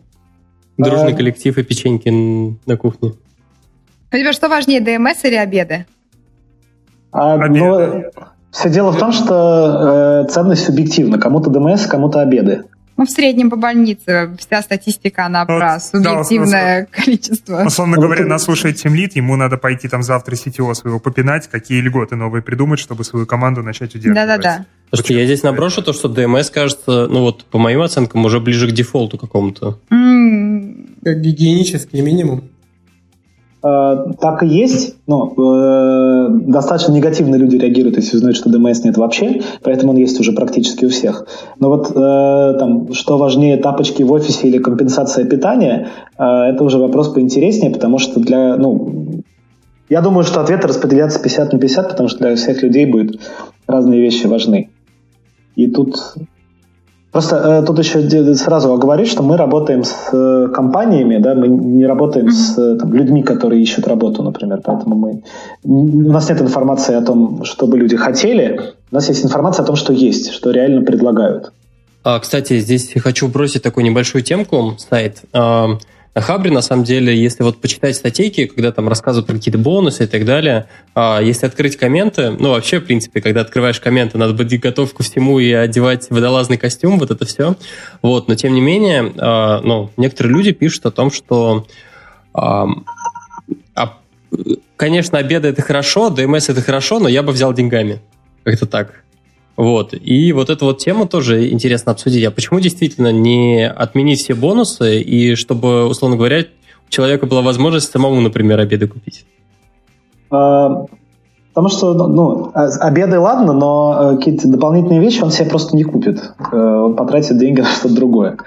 Э, дело в том, что компания в этом смысле должна выступать как бы скорее партнером. Она должна больше думать о тебе, чем ты думаешь сам на самом деле давать тебе то, о чем ты сам, чем ты сам бы не стал заниматься, и, в общем, организовывать всякие такие вещи, которые ты не стал бы организовывать. Я еще не очень шарю, поэтому, может быть, глупый вопрос. А нету ли тут еще выгоды работодателю, что с этих штук он там налоги не платит, типа там с компенсацией на обеды, и, в общем, он набивает ну, кстати, наверное, да. такими штуками? Ну, да. Э, плюс, ну, Скажем так, есть схемы, которые учитывают желания э, сотрудников. Это так называемый кафетерий льгот. Это система, в которой э, всем сотрудникам начисляется какое-то количество баллов. Э, и есть условный интернет-магазин такой внутри компании, где они заходят и сами выбирают. Вот, вот тут мне ДМС, тут мне питание лучше, тут мне еще что-то, тут я мерч компании куплю и так далее. Э, вот. Но это достаточно сложная схема и э, не всегда оправдана, потому что зачастую люди выбирают одно и то же. Угу. А вообще, насколько это часто в крупных компаниях используется сейчас и для айтишников, опять же? Кафетерий льгот? Ну да, я просто... Э, не используется практически. О, понял. А, ну, а в IT-компаниях э, тема другая. Они пытаются, как правило, ну, современные IT-компании, особенно московские, пытаются дать сразу все. А, какой выбор? Какой выбор? Выбирать слово. Вы бы видели эти улыбающиеся лица сейчас в кадре. Вот. Но вообще из того, что я слышал э, там, по IT-сектору, общаясь с IT-компаниями, это сейчас ну, такая не самая официальная информация, просто то, что в общении да, я слышал. Э, во-первых, там больше внедряются завтраки, например, в офисе, э, йога популярна, э, всякий футбол, баскетбол, вообще спорт, понятно, э, сбор пластика и батареек. О, да. Э, ну, в общем, забота об экологии тоже, на самом деле, набирает обороты. Многие исследователи связывают с тем, что когда человеку уже слишком хорошо самому, он начинает задумываться о том, чтобы другим тоже было хорошо. Э, я реально видел случаи, например, как э, в общем, сотрудники одной компании, не очень большой, надо сказать, э, в общем, начали жаловаться в HR-отдел, что они маловато благотворительностью занимаются, как компания. Вот, компания организовала серию поездок в детские дома, собрала вещи, взяла под обеспечение один детский дом, и все, ну, все счастливы стали, всем хорошо было. А если, да, пофантазировать что-то типа э, там 10% вашей зарплаты мы передаем в такой-то фонд? Такое тоже бывает, да. Ну, 10%, 10 многовато, люди не согласятся на такое, скорее всего. А вот 1%, например. А, один ваш несъеденный завтрак бесплатный. Э. Да, ну вообще налаживание какого-то образа благотворительности сейчас достаточно популярно да, да, но еще такие вещи, как гибкий график, например, тоже далеко не все э, внедрили, или там работа удаленная, и дресс-код, и тапочки условные, тоже есть не у всех. А, слышал, что, э, в общем, мерч стал популярен э, как льгота, этим стали пользоваться рекрутеры, которые хотят завлечь, но столкнулись с другой проблемой, люди приходят за мерчем и уходят в испытательном сроке. Что? Это уже какая-то утопия, реально. Не, ну подожди, так в принципе можно раз в год ты проходишься по компаниям и одеваешься на новый сезон. Достаточно удобно. Сезон э, лето-осень. А новая идея для мобильных конференций, типа показ мод и как выходит в новом мерче. Вот эту футболку Блин, а мне дали в 2005 -м. Вот, и э, с точки зрения там профобучения, например, э, сейчас стало важнее, э, например, DevRel иметь э, у себя внутри, а не, там, не снаружи где-то, чтобы не ходили, а чтобы готовили к конференциям, э, к выставкам, водили куда-то, э, оплачивали всякие онлайн-участия или просто участие, учили английскому, французскому, испанскому и так далее. И тоже важная тема, чаще всего стала сталкиваться – что строят экспертные так называемые карьерные пути, когда человека не ведет там, к тому, чтобы он стал там старшим тем лидером, а чтобы он вообще не сталкивался с управлением людьми и просто развивался как эксперт и дальше. Угу. Mm-hmm. История такой про продолжение лесенки до а, принципала. Ну да. До фэллоу. Правильный фэллоу. Ну, да. Окей. Так, а вот у меня еще вопрос. Вот мы говорили про Total Reward, а вот туда вот такие льготы тоже включаются? А, в Total Reward как таковой включается вообще все. А, на самом деле в Total Reward еще включается то, что сотрудник не получает напрямую там, системы повышения лояльности, вовлеченности, обеспечения условий для успеха, признания и так далее. В Total его включается вообще все. Это концепция... Есть, условно говоря, там и стек, да. может быть, технологии и все остальное, если человеку нравится? Да, по сути, как бы задача Total Reward в том, что в конце концов сотрудник настолько проникся твоей компанией, что стал, по сути, твоим амбассадором, чтобы он э, просто сам собой воплощал э, твои стратегические цели, чтобы он чувствовал за собой ответственность того, что он представляет тебя на рынке и постоянно чувствовал себя частью компании. Окей, похоже на правду. Ладно, давайте двинемся дальше. Мы, мне кажется, уже вообще полностью обсудили все-все-все виды того, как, как можно сделать программиста счастливым. Давай угу. теперь перейдем к следующей большой теме про анализ рынка. Как, да что это вообще, как это проводить, потому что, ну, типа, каждую неделю ты открываешь Твиттер и видишь, как еще одна компания выложила исследование рынка, причем в одном написано, что, типа, разработчик в среднем получает 110 тысяч, в другом, что разработчик в среднем получает, ну, в районе ляма. Вот, и ты такой, э, э, на что смотреть, куда ориентироваться, что руководителю нести, непонятно. И вот что с этим делать? Это просто грязные чистые деньги. А, а вот, кстати, я не думал об этом, да. Total reward и не total reward. Ну да. Ну да, на самом деле, э, э, сейчас как начать э, правильно. В общем, есть компании, которые специализируются на анализе рынка, такая как наша, например, есть еще другие компании, типа Towers Watson, Mercer и так далее. Что делают эти компании? Эти компании, как наша, например, общаются непосредственно с HR-подразделениями компаний, берут у них данные о том, сколько конкретно реально было выплачено денег сотрудникам. А есть еще другие виды исследований. Я могу поподробнее рассказать про этот и про другие, как э, в общем, если брать вот именно компании, которые занимаются, которые именно специализируются на анализе рынка, а, у них, как правило, есть какая-то методология. Расскажу на примере методологии вот Хейвской нашей. А, соответственно, суть в том, что ты должен оценить, э, оценивать вообще функционал должности, а не ее название. Потому что условный, э, ну, с программистами работает чуть меньше, но вообще э, условный, не знаю, директор подразделения в компании на 5000 человек и в компании на 100 человек заниматься будет совершенно разными вещами, хотя называться будет одинаково. Вот. И, соответственно, для того, чтобы адекватно сравнивать деньги разных компаний вместе, нужно сначала все данные всех компаний привести к какому-то единому виду. Здесь это происходит так, что мы оцениваем знания и умения человека, который, ну, знания и умения, которые требуются для того, чтобы выполнить должность какую-то, э, уровень решения вопросов, которые эта должность решает самостоятельно, без чьей-либо помощи, э, там, уровень контроля, например, тоже, и уровень влияния вообще на итоговый бизнес компании, уровень ответственности, который эта должность несет и так далее. Вот когда эти там, три, в более сложной методологии, восемь факторов оцениваются, получается некий референтный уровень, как это называется знаю, например, 14. А, и, соответственно, у должности есть Сейчас, подожди, подожди, подожди. Вот тут стало интересно. Так, ты сказал несколько э, просто качеств, ты их перемножил и получил 14. Егор, это же твоя любимая методология. Перемножаем числа и все получается. Ну, смотрите, ну, примере... Во-первых, да, извини, во-первых, как вот оценить э, уровень ответственности так, чтобы это можно было с чем-то сложить или перемножить? Тип... А, ну, да, по сути, это влияние на результат, на бюджет и, и так далее. Но я приведу пример более понятный. Например, как нам оценивать такие вещи. Вот, э, скажем, есть программист, э, да, вы знаете примерно объем того, что он делает, но вы знаете также, что вам надо контролировать примерно каждые три дня, что он там пишет, э, чем занимается и так далее. Скорее всего, вообще он пишет по какому-то базовому набору правил, ничего сложного вы ему не доверяете, э, и пишет он довольно медленно. Соответственно, э, большого вклада какой-то в вашу деятельность он не несет, да, он, скорее всего, какой-то ученик э, или просто джуниор, какой-то выполняющий несложные вещи. Э, есть другой программист, которому, которым ты, в принципе, общаешься на концептуальном уровне. Напиши мне, там, не знаю, вот, вот такую систему. Он говорит, понял, уходит, через месяц приносит, там, через полгода приносит что-то готовое.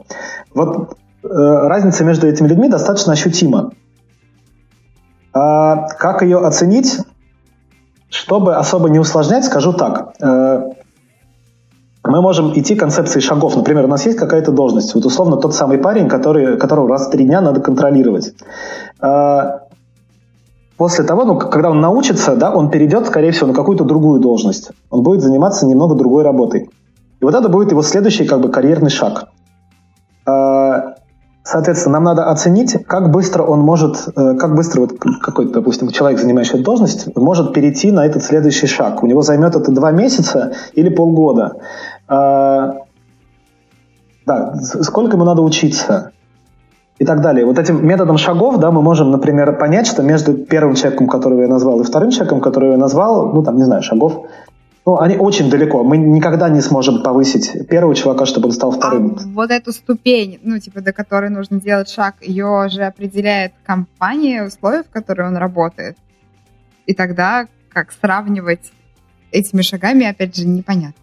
А, безусловно, но тут э, есть важный момент. Мы э, анализируем должности, мы не анализируем людей, которые их занимают. Потому что ну, компания платит должности. Мы не можем постоянно э, ориентироваться на людей, потому что есть проблемы с наймом и так далее. Есть исключения, когда человек очень хорош, да, и нам его некуда повысить, но он уникален, он очень крутой. Мы дадим ему какую-то, скорее всего, исключительную зарплату поэтому, потому ага. что он вообще супер спец, и таких не найти. Да.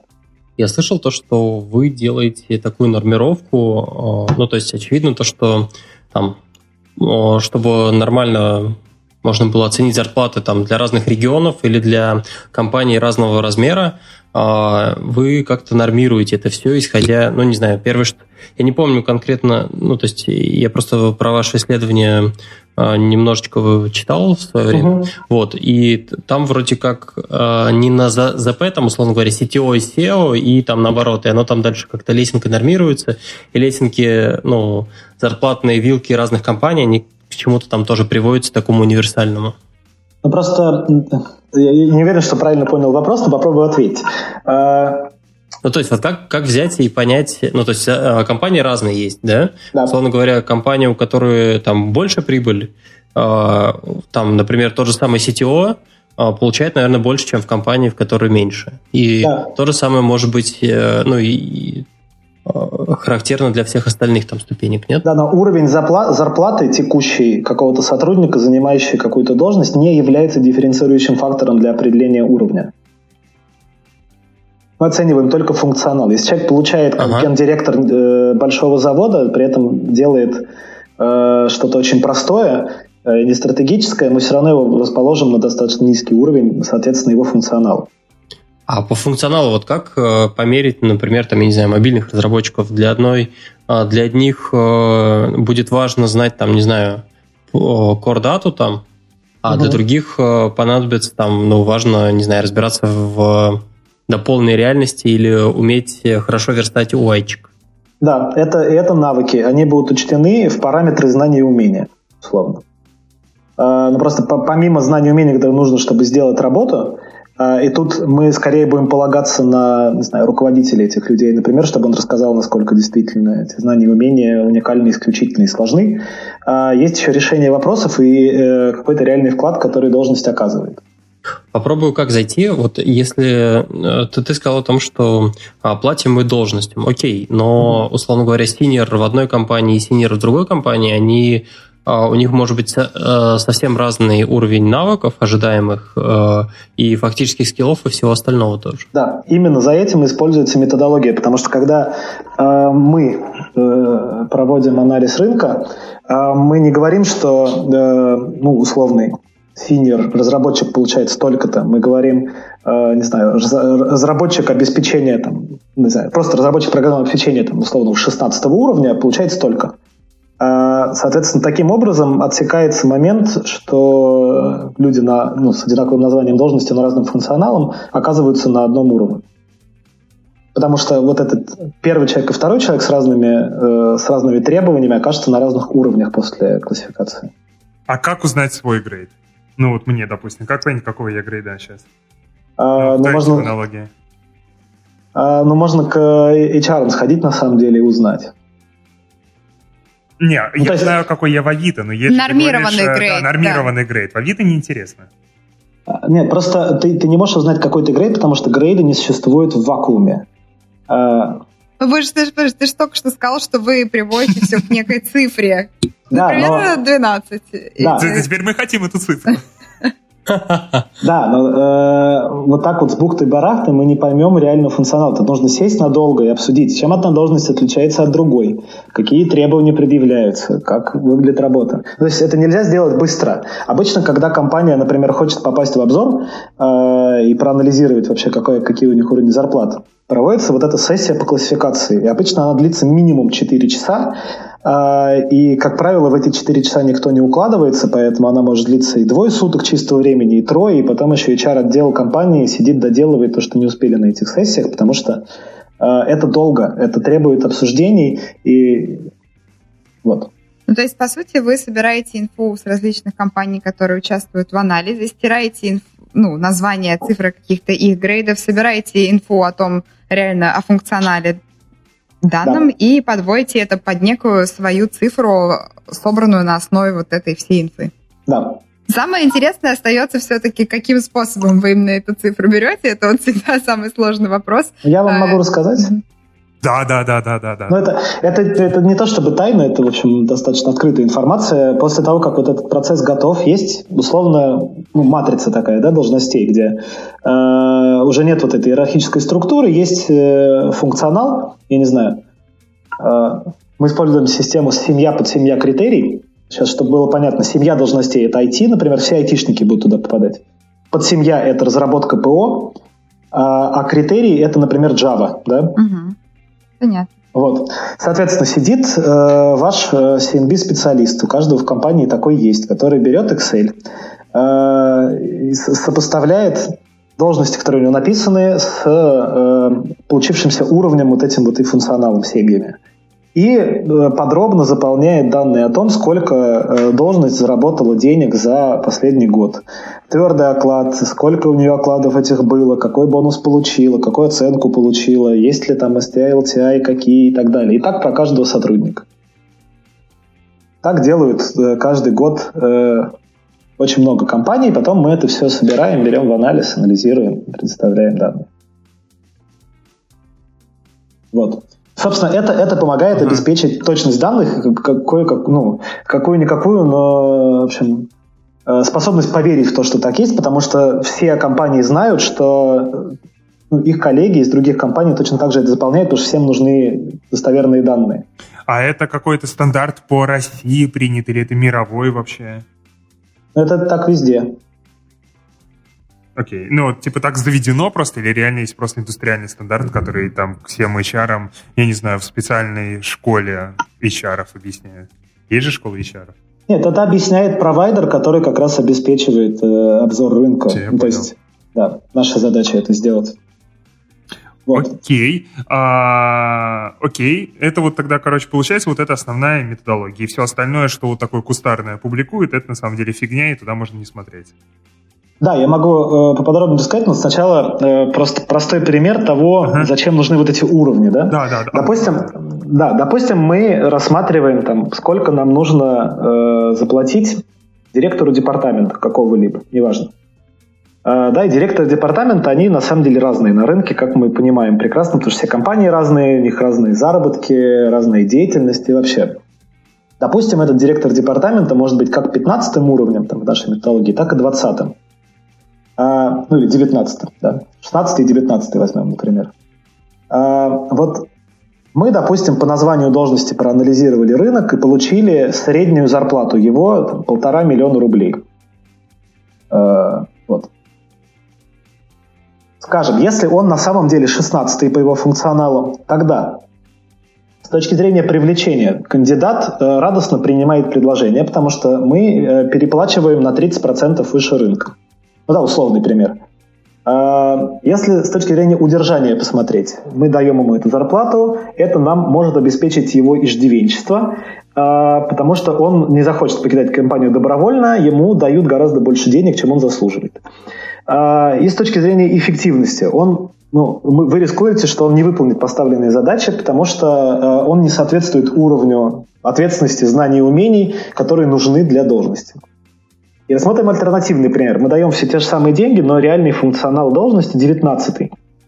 Тогда, с точки зрения привлечения, кандидат, скорее всего, даже не будет рассматривать это предложение, потому что оно в два раза меньше, чем ему нужно. А с точки зрения удержания, он, скорее всего, начнет рассматривать новых работодателей, и вероятность того, что он покинет компанию, вырастет в три с половиной раза. А с точки зрения эффективности, он может выразить свое недовольство руководителей, если не получит реакции, снизит продуктивность, чтобы его вклад работу соответствовал получаемой им зарплате. Это в лучшем случае. А может дойти до откровенного саботажа. Вот, это такой простая демонстрация того, э, зачем нужны уровни. И, соответственно, выходные данные потом формируются э, статистическими последовательностями. Есть медиана. Медиана и средняя – это разные вещи. Если мы, ну, вы наверняка знаете, но я на всякий случай скажу, что если мы э, возьмем огромный числовой ряд, в котором каждое значение – это какая-то зарплата, э, например, программиста 14 уровня, то медианой будет самое центральное значение, которое ну, меньше, э, 50% платит меньше, 50% платит больше. Да, и, соответственно, есть перцентили 75, 25 и так далее. А, вот, соответственно, есть альтернативные методы. Есть так называемые кабинетные исследования зарплат. А, это когда э, сидит кто-то э, и в смотрит в кабинете и смотрит интернет-сайты типа Глаздора, там, Отзови.ру и так далее. А, всякие пресс-службы, которые заявляют о зарплатах, профсоюзы, аналитические службы вот, сайтов по трудоустройству, а, изучение там, материалов, статей и так далее. Это нужно зачем? А, чтобы сократить время, да, не нужно никакими методологии думать, ты просто сидишь и гуглишь. А, но это достаточно опасно применять, потому что это, такие данные реальные рынок не отражают никогда. Есть так называемые экспертные интервью или телефонные опросы. В одном случае сидит какой-то человек, обзванивает компании, спрашивает, сколько у них там зарабатывают люди. Или это кадровая служба, да, или это кадровое агентство, рекрутеры. А, это могут быть сотрудники ваших конкурентов под видом социологов. А, анализ откликов на HeadHunter по поводу предложения о работе. Это тоже достаточно быстрый способ, но основная проблема в нем в том, что он отражает не реалии рынка, а желание рынка. Он отражает желание кандидатов. Вот, это, это интересно. Да, то есть э, о фактических выплатах тут ни слова, а, так как и сотрудники сами при поиске работы рассмотрении вакансий, и рекрутеры, которые желают побыстрее эту вакансию закрыть, склонны завышать зарплатные ожидания, от этого может зависеть уровень, который вы даете. А вот и, есть да. примерное представление, насколько обычно вот этот уровень желания и уровень рынка, они различаются? То есть это сколько вот примерно процентов разницы в среднем? Это может быть очень много. Это может быть как, э, не знаю, 15-30%, так и 300%. Я видел много разных примеров. И это, опять же, будет зависеть сильно от э, того, какой уровень должности мы рассматриваем. Потому что э, тут еще как раз вот есть большой риск не учесть разницу в оплате сотрудников разного профессионального уровня. и всякие вот как раз неочевидные вещи, типа льгот, надбавок, бонусов, э, систем KPI и так далее, которые тоже будут различаться.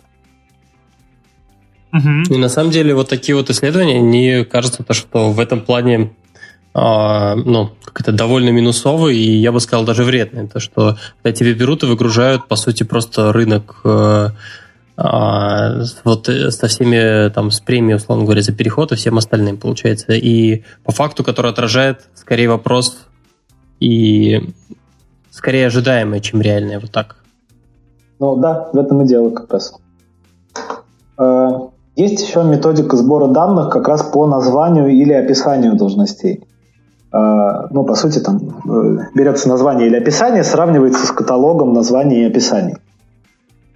Этот способ, конечно, лучше, чем кабинетное исследование или интервью, а, но тут есть одно сильное уязвимое место, как раз фривольная интерпретация описаний должностей или названий при соотнесении. А, вот, соответственно, качество повышается, но у нас ну, могут быть искажения за счет вот этого многообразия интерпретаций. А, и, соответственно, любое изменение в описании должности вызовет серьезный сдвиг рынка. Это единственным ну, реальным изменением э, оказалось просто новое описание должности, потому что его просто обновили. Э, здесь разница уже будет не такая большая, но все равно там э, ну, разница в полтора-два раза, в принципе, можно получить, если постараться таким образом. А это, ну, соответственно... Это, это, это может быть, например, когда, условно говоря, в одной компании приходит сеньор, а, на собеседовании его в этой компании оценивают и говорят о том, что, ну, типа, сорян, ты в лучшем случае джун. И, может быть, угу. это даже правда. Да. Ну, типа, по уровню, может быть, у них действительно джуны вот именно такими скиллами обладают. И тут э, как раз и разница в ЗП тоже может получиться. Да, Э, это, скорее всего, будет нормально. Но просто, когда ты по э, названию определяешь вознаграждение, которое ну, да. кому-либо даешь, э, ты рискуешь либо демотивировать потенциально своих сотрудников, потому что ты даешь им мало, и потерять их в итоге, либо ну, перегрузить свой фонд оплаты труда, дать слишком много, столько, сколько не нужно было на самом деле. Mm. Вот. Кор- короче, надо смотреть не на лычко, а на дело. Да. Отлично. Окей. Есть еще что-то из таких альтернативных подходов, помимо вот того, что вы перечислили? А, ну, по сути, вот они объединяют все. То есть есть просто разные вариации. Э, там, ну, например, достаточно часто я вижу отчеты там, рекрутерских агентств, а, которые просто общаясь с кандидатами, что-то проанализировали, выпустили красивый отчет и пустили его на рынок. Но каждый раз, когда я открываю такие отчеты, там написано что-то вроде IT-программист, э, э, там, зарплата от 80 э, до 300 тысяч. И, конечно, большое спасибо, но сколько мне платить своим? Вот. По большей части, я думаю, что это все. Угу. Окей. Тогда, короче, как анализировать рынок, мы разобрались, а давай теперь перейдем к тому, собственно, что показывает, показывает текущий анализ, что там, что там, что там на рынке. Да, и вообще я, конечно, должен сказать, что э, ну, э, ситуация на IT-рынке достаточно уникальна, потому что, э, несмотря на, ну, одновременно IT-специалисты самые переплаченные на рынке, с ними при этом могут сравниться, например, маркетологи или финансы, но при этом э, IT в самом большом дефиците из всех, оплач... из всех высокооплаченных э, должностей. Тут это вызывает очень много э, особенностей. Но просто чтобы сравнить, у меня тут есть данные, я, наверное, не буду сейчас показывать, но я скину потом э, просто файлы, чтобы вы могли их куда-нибудь запостить, например, Во, или кому-то показать. Да. Э, и вот я просто взял, у нас есть такая база данных, откуда можно выгрузить, ну, собственно, зарплатные данные. Я просто взял общий рынок и э, программисты. Э, и разница до... Вот просто вот в среднем, да, мы берем все компании, просто любой программист, вот все программисты разом сравниваются просто с обычными это, людьми. Это вот сейчас людьми. самая большая вилка. А, да, про- просто мы смотрим типа, программистов со всеми остальными. И вот если мы возьмем условный 14 уровень, почему я говорю 14 часто, потому что это ну, более-менее средний уровень обычного специалиста, обычного профессионала, нормального. Звучит как middle. Да. ну, будет по-разному в разных компаниях, но угу. в, в достаточно многих компаниях middle будет примерно на 14 а, вот, соответственно, на этом уровне а, а, просто общий программист на 40% выше оплачен, чем стандартный другой человек. эта разница огромная на самом деле, потому что обычные высокооплачиваемые должности должны быть выше при таком общем сравнении процентов на 10-15. Вот. И эта ситуация сохраняется вплоть до э, там, 18-19 уровня. Это уровень высокий, это уже уровень там, директора департамента, например. А есть, потом сглаживается. Да, да, да. Это все сглаживается к высоким уровням. И на низких, то есть, тоже более гладко. Важно.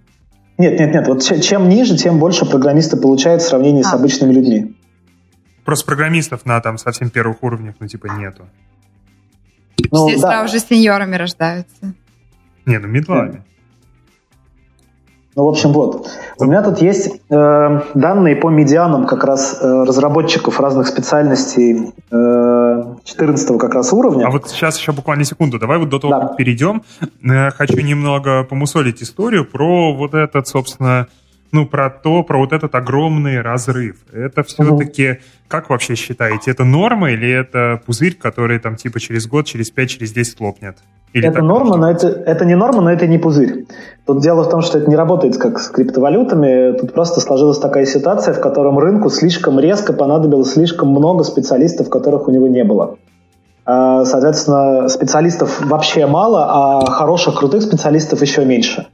И из-за них началась э, натуральная война, а так как э, по темам, которые мы уже обсудили, например, потому что довольно сложно оценить перформанс одного конкретного программиста, э, соответственно, что стали делать компании? Просто э, лопатой швырять деньги в программистов, надеясь, что они никуда не уйдут. А другие компании, которым тоже были нужны программисты, швыряли свои лопаты денег, чтобы программист ушел к ним. И так вот ситуация, в общем, и сложилась. Я думаю, что я просто хотел сказать, это же были как раз э, договоренности о взаимном не хантинге там, между крупными компаниями, потому что все друг у друга людей просто баблишком завлекали и в итоге перегрели до, до таких вообще каких-то безумных цифр. Да, что ходили люди по рынку, которые там уходили из одной компании и думали, раз уж мне здесь столько платят, то сейчас со мной придет Google и отвезет на э, самолете личном в Лос-Анджелесе, даст миллиарды долларов зарплаты. Не могли год-полтора найти работу с завышенными требованиями, в итоге соглашались на понижение. Да, но вообще практика показывает, что как только эта ситуация разрешилась, люди стали переходить из компании в компанию не из-за денег, потому что э, теперь программистам много платят везде практически. А, теперь они скорее уходят из, например, более интересных задач или более перспективных технологий, или они хотят чему-то научиться, приобщиться к какой-то корп-культуре новой. Ну, то есть по, по, по тому, что мы видим, например, так чаще случается, чем перекуп просто программистов, если это какие-то не исключительные люди. Ага. Но вот э, все равно же, опять же, многие пугают истории про то, что вот рынок, который ты описал, он же в какой-то момент может насытиться, потому что, ну, все больше и больше там детей отправляют учиться программированию, все больше и больше универы их будут выпускать, и в какой-то И женщин момент... входит в IT. Да, да, сейчас же реально еще ящик Пандоры открывается, и типа плюс 50% населения придет тоже в IT женщины, которым раньше было запрещено, а теперь можно. Вот. И не насытится ли рынок? Рынок насытится через какое-то время, но дело в том, что мы не можем прогнозировать когда, потому что технологии и нужда в технологиях тоже растут экспоненциально. А, нам сейчас нужно гораздо больше IT-специалистов любой, любой практически специальности, чем нам нужно было даже 5 лет назад. А 10 лет назад это и подумать страшно, какая разница. А, и сейчас будут, ну вот, пределу, скажем так, там, пределу потенциала, например, развития нейросетей, ну, машин-ленинга вообще как такового, э, практически нет, потому что сейчас во все сферы он проникает, сейчас всем будут нужны эти специалисты. Я думаю, что еще 10-15 лет волноваться не о чем, честно говоря, даже несмотря на то, что крупные компании сейчас сделали свои университеты по подготовке специалистов, сейчас независимые всякие школы стали появляться. Э, все равно я думаю, что спрос будет оставаться. Другое дело, что ну, в момент, когда их действительно станет очень много, ситуация с зарплатами может стабилизироваться. Может и не стабилизироваться, вот как, например, с финансистами. Да, их уже переизбыток на рынке, но они все равно получают много. Это точно, вот это точно пузырь. А вот много, кстати, финансистов, это сколько? Всегда хотел знать. А, много это больше, ну, много в этом контексте это всегда больше, чем нужно рынку. А, ну, ну то есть, чем у программистов. Да, ну, то есть если программистов дефицит, программист да. найдет себе работу очень быстро, скорее всего, практически любой. Ну, а финансист это, будет это искать долго. Это типа, что перегретые зарплаты только там, где нехваток специалистов. Они могут быть, в принципе, там, где их и много. Высокие зарплаты могут быть там, где много, просто туда не все будут попадать. Вот, а можно вопрос сразу? Мне просто это, меня эта мысль вообще, мне эта мысль не дает покоя уже давно. Угу. Я услышал, что я не знаю просто, насколько адекватно к тебе с таким вопросом приходить, но все-таки я слышал, что в развитых странах, в смысле в странах типа скандинавских, например, Швеция в какой-нибудь. Вот. Это политический вопрос, да. Что, что, что? А потому что грек ты. Э, я, да. Ну, короче, в высокоразвитых странах вроде Швеции и тому подобного, где очень, э, как это, высокий потенциал человеческого развития. Вот это вот все. Короче. Чувак, просто иногда остановиться надо. Почитайте статейки в интернете. Моргни, если тебя держат в заложниках, Жень, два раза так. Да. Так, э, тишина, пожалуйста, в студии. А, я что хотел спросить, просто там есть такой расклад из того, что я слышал, пара знакомых живет там в той же Швеции, что у них что-то наподобие социализма. То есть, э, типа, если ты водитель автобуса, если ты программист, ты получаешь плюс-минус одинаково. Как это может работать? Это что, получается, что им программисты не нужны? Или это просто принципиально другая экономическая модель? Я, честно говоря, не думаю, что это может работать долгосрочно, потому что работа всегда будет отличаться по сложности, по ответственности, по уровню денег, которые она приносит и так далее, по очень многим параметрам. И, собственно, поэтому коммунизм и э, не, ну, не может существовать долгое время, потому что люди, всегда работа будет отличаться по уровню ответственности, сложности и так далее. Это как, ну, условно, и вот, например, э, в Инстаграме э, зачастую горняки или люди, которые занимаются физическим, физической деятельностью, любят писать э, блогерам, скажем, что блогер пишет «я устал». Сегодня, офигеть, весь день снимали. И они пишут в комментариях, ну, конечно, языком-то чесать очень устал, а мы там бетон ломали. А, и, в общем, да, вы ломали бетон, работа физически сложная, но ответственности никакой. А, ты доломал свой бетон, иди пей пиво, тебе, тебя никто ничего не спрашивает. А, и даже, в общем, претензий особо к э, тому, как ты ломаешь бетон, нет. А условный блогер, например, отвечает за э, большие деньги. Пусть это и смешно, но, к сожалению, рынок так работает. Блогеры отвечают за гигантские деньги, потому что, по сути, они ну, там, аутсорсные пиар-агентства. Uh-huh. И ну, соответственно, у, у них очень большие ответственности. Им дают, там, не знаю, 3 миллиона рублей, чтобы э, повысить на одну десятую процента продаваемость, э, не знаю, минеральной воды.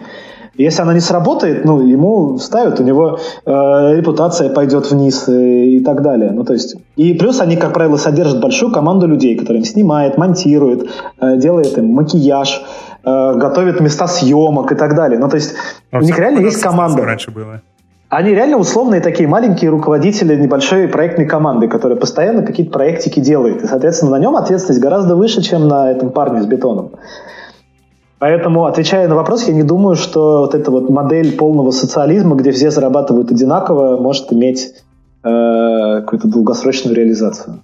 Ну, короче, то есть они, еще, они все еще пожалеют, что так, что так сделали. Ну, просто э, программистов перестанет это устраивать в какой-то момент. Э, глобализация, релокация и вот это вот все. Ну, просто реально тот же самый программист, например, ему же даже особо переезжать не нужно, чтобы в другой стране начать работать. Он может делать это из дома в целом. И поэтому зачем он... в стране высокоразвитой. Ну это да, зачем ему получать как водитель Швеции, если он может получать как программист России? Э, да, это, это, это, это всегда успокаивает. Окей. Давайте перейдем к главному. Сколько сейчас получают на рынке? Да, и вот тут я э, сделаю ремарку небольшую, потому что я вам сейчас скажу, конечно, сколько получают на рынке, но тут надо понимать, что я вам скажу медианы, вот все те же самые срединные значения. А, что, э, ну как, о чем это говорит?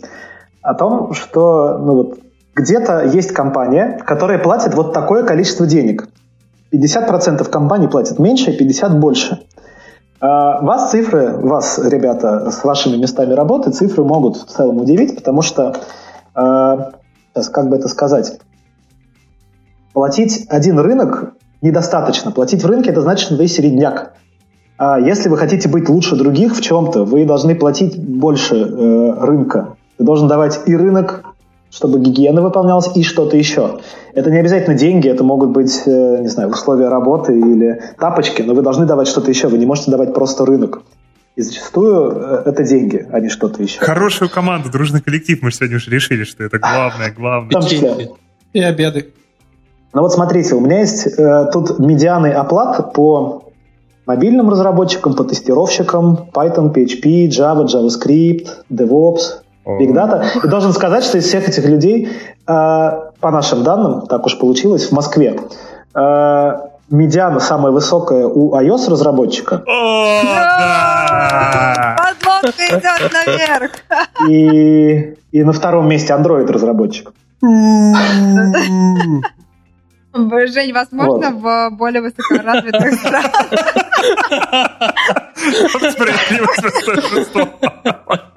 Да, и на, и на третьем месте, может быть, вы удивитесь, но на третьем месте PHP-разработчик. Ну, как раз понятно. Должно же было вот. хоть чем-то повести. Нет, вот. я ждала но, фронтендеров. Тут, тут надо понять, что это разработчики 14 уровня, и, возможно, в некоторых случаях, например, крутые разрабы сидят на уровне повыше, и там деньги начинаются. Да? На 14, например, им дают какую-то джуниорскую работу и платят за нее. Соответственно, вот на э, самый низкий уровень оплаты из тех, что я вижу здесь, это C-Sharp. А кто у нас на C-Sharp, кроме Додо Пиццы?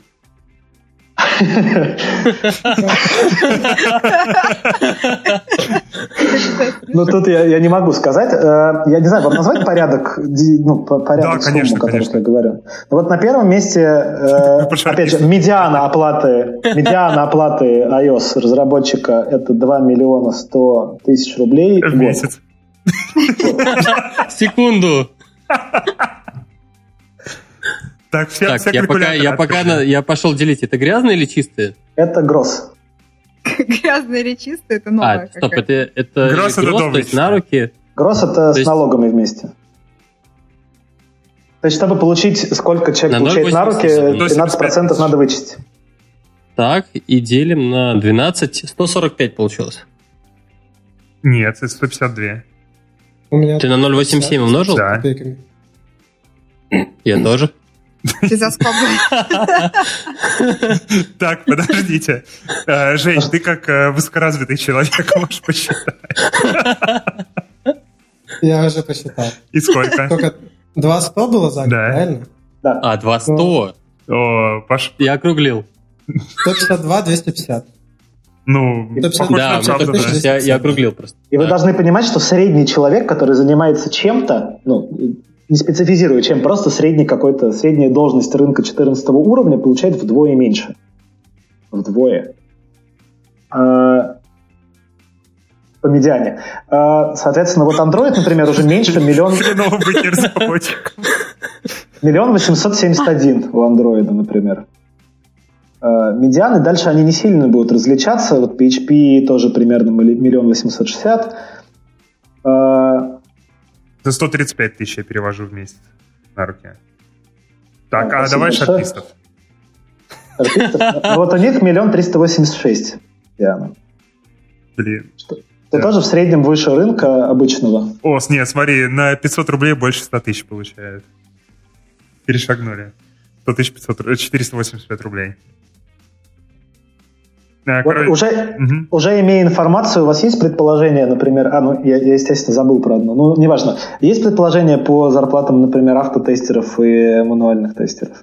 Так, ну, подожди, мануальные, кстати, должны были, ну, на самом деле, сейчас, они вообще, там же в чем отличие, что мануальщики, они 14 грейда, они вообще бывают? Бывают, раз у меня есть данные. О, блин, окей. Ну, а тогда это кто? Это же не middle ручной тестировщик, это какой-нибудь там тест-лид или кто-то типа того, наверное, а, на этом грейде. А мы, мы не можем ответить на такой вопрос, потому что надо посмотреть на реалии конкретной компании. Ты понимаешь, как это работает теперь? Да. Ты просто э, имеешь число. Окей. Так, ну смотри, я точно могу предположить, что это зарплата между 100 тысячами и 150. Ого, ну так и интернет может предположить. Так, ладно, давай, короче. А, автоматизатор получает где-то 120 тысяч в месяц. Тебе, наверное, годовую, да, удобнее? Мне годовую надо, да. Сейчас. Вобью в калькулятор. Ребят, вы тоже можете участвовать. Ну, а что там, 120 делишь на 0,87? Не в делении, Стас, а Короче, миллион... Короче, я за то, что автоматизатор получает где-то миллион семьсот, а ручной миллион шестьсот. Я, мне кажется, ручной меньше много получает. Я тоже так думаю. И... Я бы сказал где-то миллион четыреста. Я бы вообще сказал миллион двести, да. А, ну не, не, не, не, не, точно говорю, не столько. Не забывай об том, что это медиана. Да. Медиана. У меня медиана для ручного вышла миллион сто. Ну, короче, я... Кирилл, давай, говори. В общем, бросим интригу, да. Э, автотестер миллион четыреста семьдесят два. Э, ручной тестер миллион сто шестьдесят семь. А!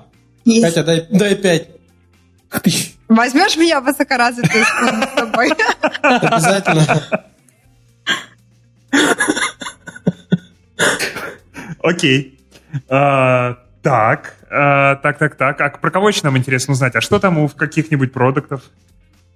А мы а будем вот я... причины обсуждать, сори? Или а мы причины? просто как факт примем, что iOS-боги, C-Sharp не нужны? Ну, ну, окей, Кирилл, у тебя есть какая-то информация по насыщенности рынка людьми вот этих специальностей? Ну, то есть мы чуть раньше говорили, что не всегда эта корреляция работает, что типа айосеров, мол, мало, поэтому у них медиана самая высокая. Да, но тут дело, ну, тут же не в мало и много, да, дело, дело в соотношении спроса и предложения. Ну да, да, я под много имею в виду именно больше, чем нужно. Соответственно, мне кажется, iOS и Android в топе как раз потому, что они типа нужны вообще всем. Э, сейчас практически нет компаний, которые не хотят писать что-то на iOS или на Android. Э, вот. Ну, соответственно, мне кажется, с тестировщиками, например, понятно, и с C-Sharp тоже понятно. Э, меня вот лично удивило, например, что дата-сайентисты там не слишком высоко оказались, хотя ну, достаточно высоко. Вот. Но они в пятерку вошли, конечно, но я думал, что они будут выше. Потом посмотрел, а они больше получают там на более высоких уровнях. Они, они вырываются в какой-то момент. Вот. А, а вообще, ну, большая часть, там, если посмотреть, э, ну, в целом достаточно, достаточно ровно, там разницы не такие уж большие, а что можно списать на ну, там, угу. логичные флуктуации рынка. А, слушай, а у тебя есть инфа сразу по каким-то высоким перцентилям? А, по высоким перцентилям есть, но я вам ее э, не скажу в такой детализации. Ну ладно. Ну, чтобы ты понимал разницу, например, если мы возьмем просто какого-то условного программиста, uh-huh. да, уже без специализации, то вот у него э, медиана на этом все том же 14 уровне будет в районе миллиона шестисот, а 90 перцентиль будет 2,160. То есть разница такая. А 10 перцентиль там же э, это 970 тысяч. Нехилый разброс. Да. Ну, то есть, и так как э, компания выстраивает свою политику вознаграждения, исходя из там, своих каких-то задач, возможно, кого-то они хотят на рынок равнять, а кого-то на 75-й перцентиль, а кому-то они там хотят не доплачивать по каким-либо причинам. Мы сейчас их, я думаю, не будем обсуждать, у них могут такие быть. Окей, слушай, а можешь тогда прямо вот сейчас по списку пройтись, вот прямо от первого до последнего места по всем профессиям, может даже без зарплаты, а просто как они относительно друг друга ранжированы? А, вот э, вообще по всем зарплатам... Ну, ну которые только... есть, вот айтишные. А, ну окей, да, ниже всего ручные тестировщики, а, потом C-Sharp, а, потом... Сейчас у меня они, они просто хаотично разбросаны, я смотрю, кто ниже. Потом а, автотестировщики, C++, Java, потом Python, потом DevOps, JavaScript,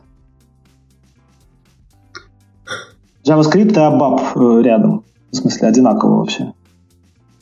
Э, потом Big Data, PHP, PHP, Android, iOS. А Go у тебя нет? Нет. Они сейчас а, дорогие. Ну, еще молоденькие. Подождите чуть.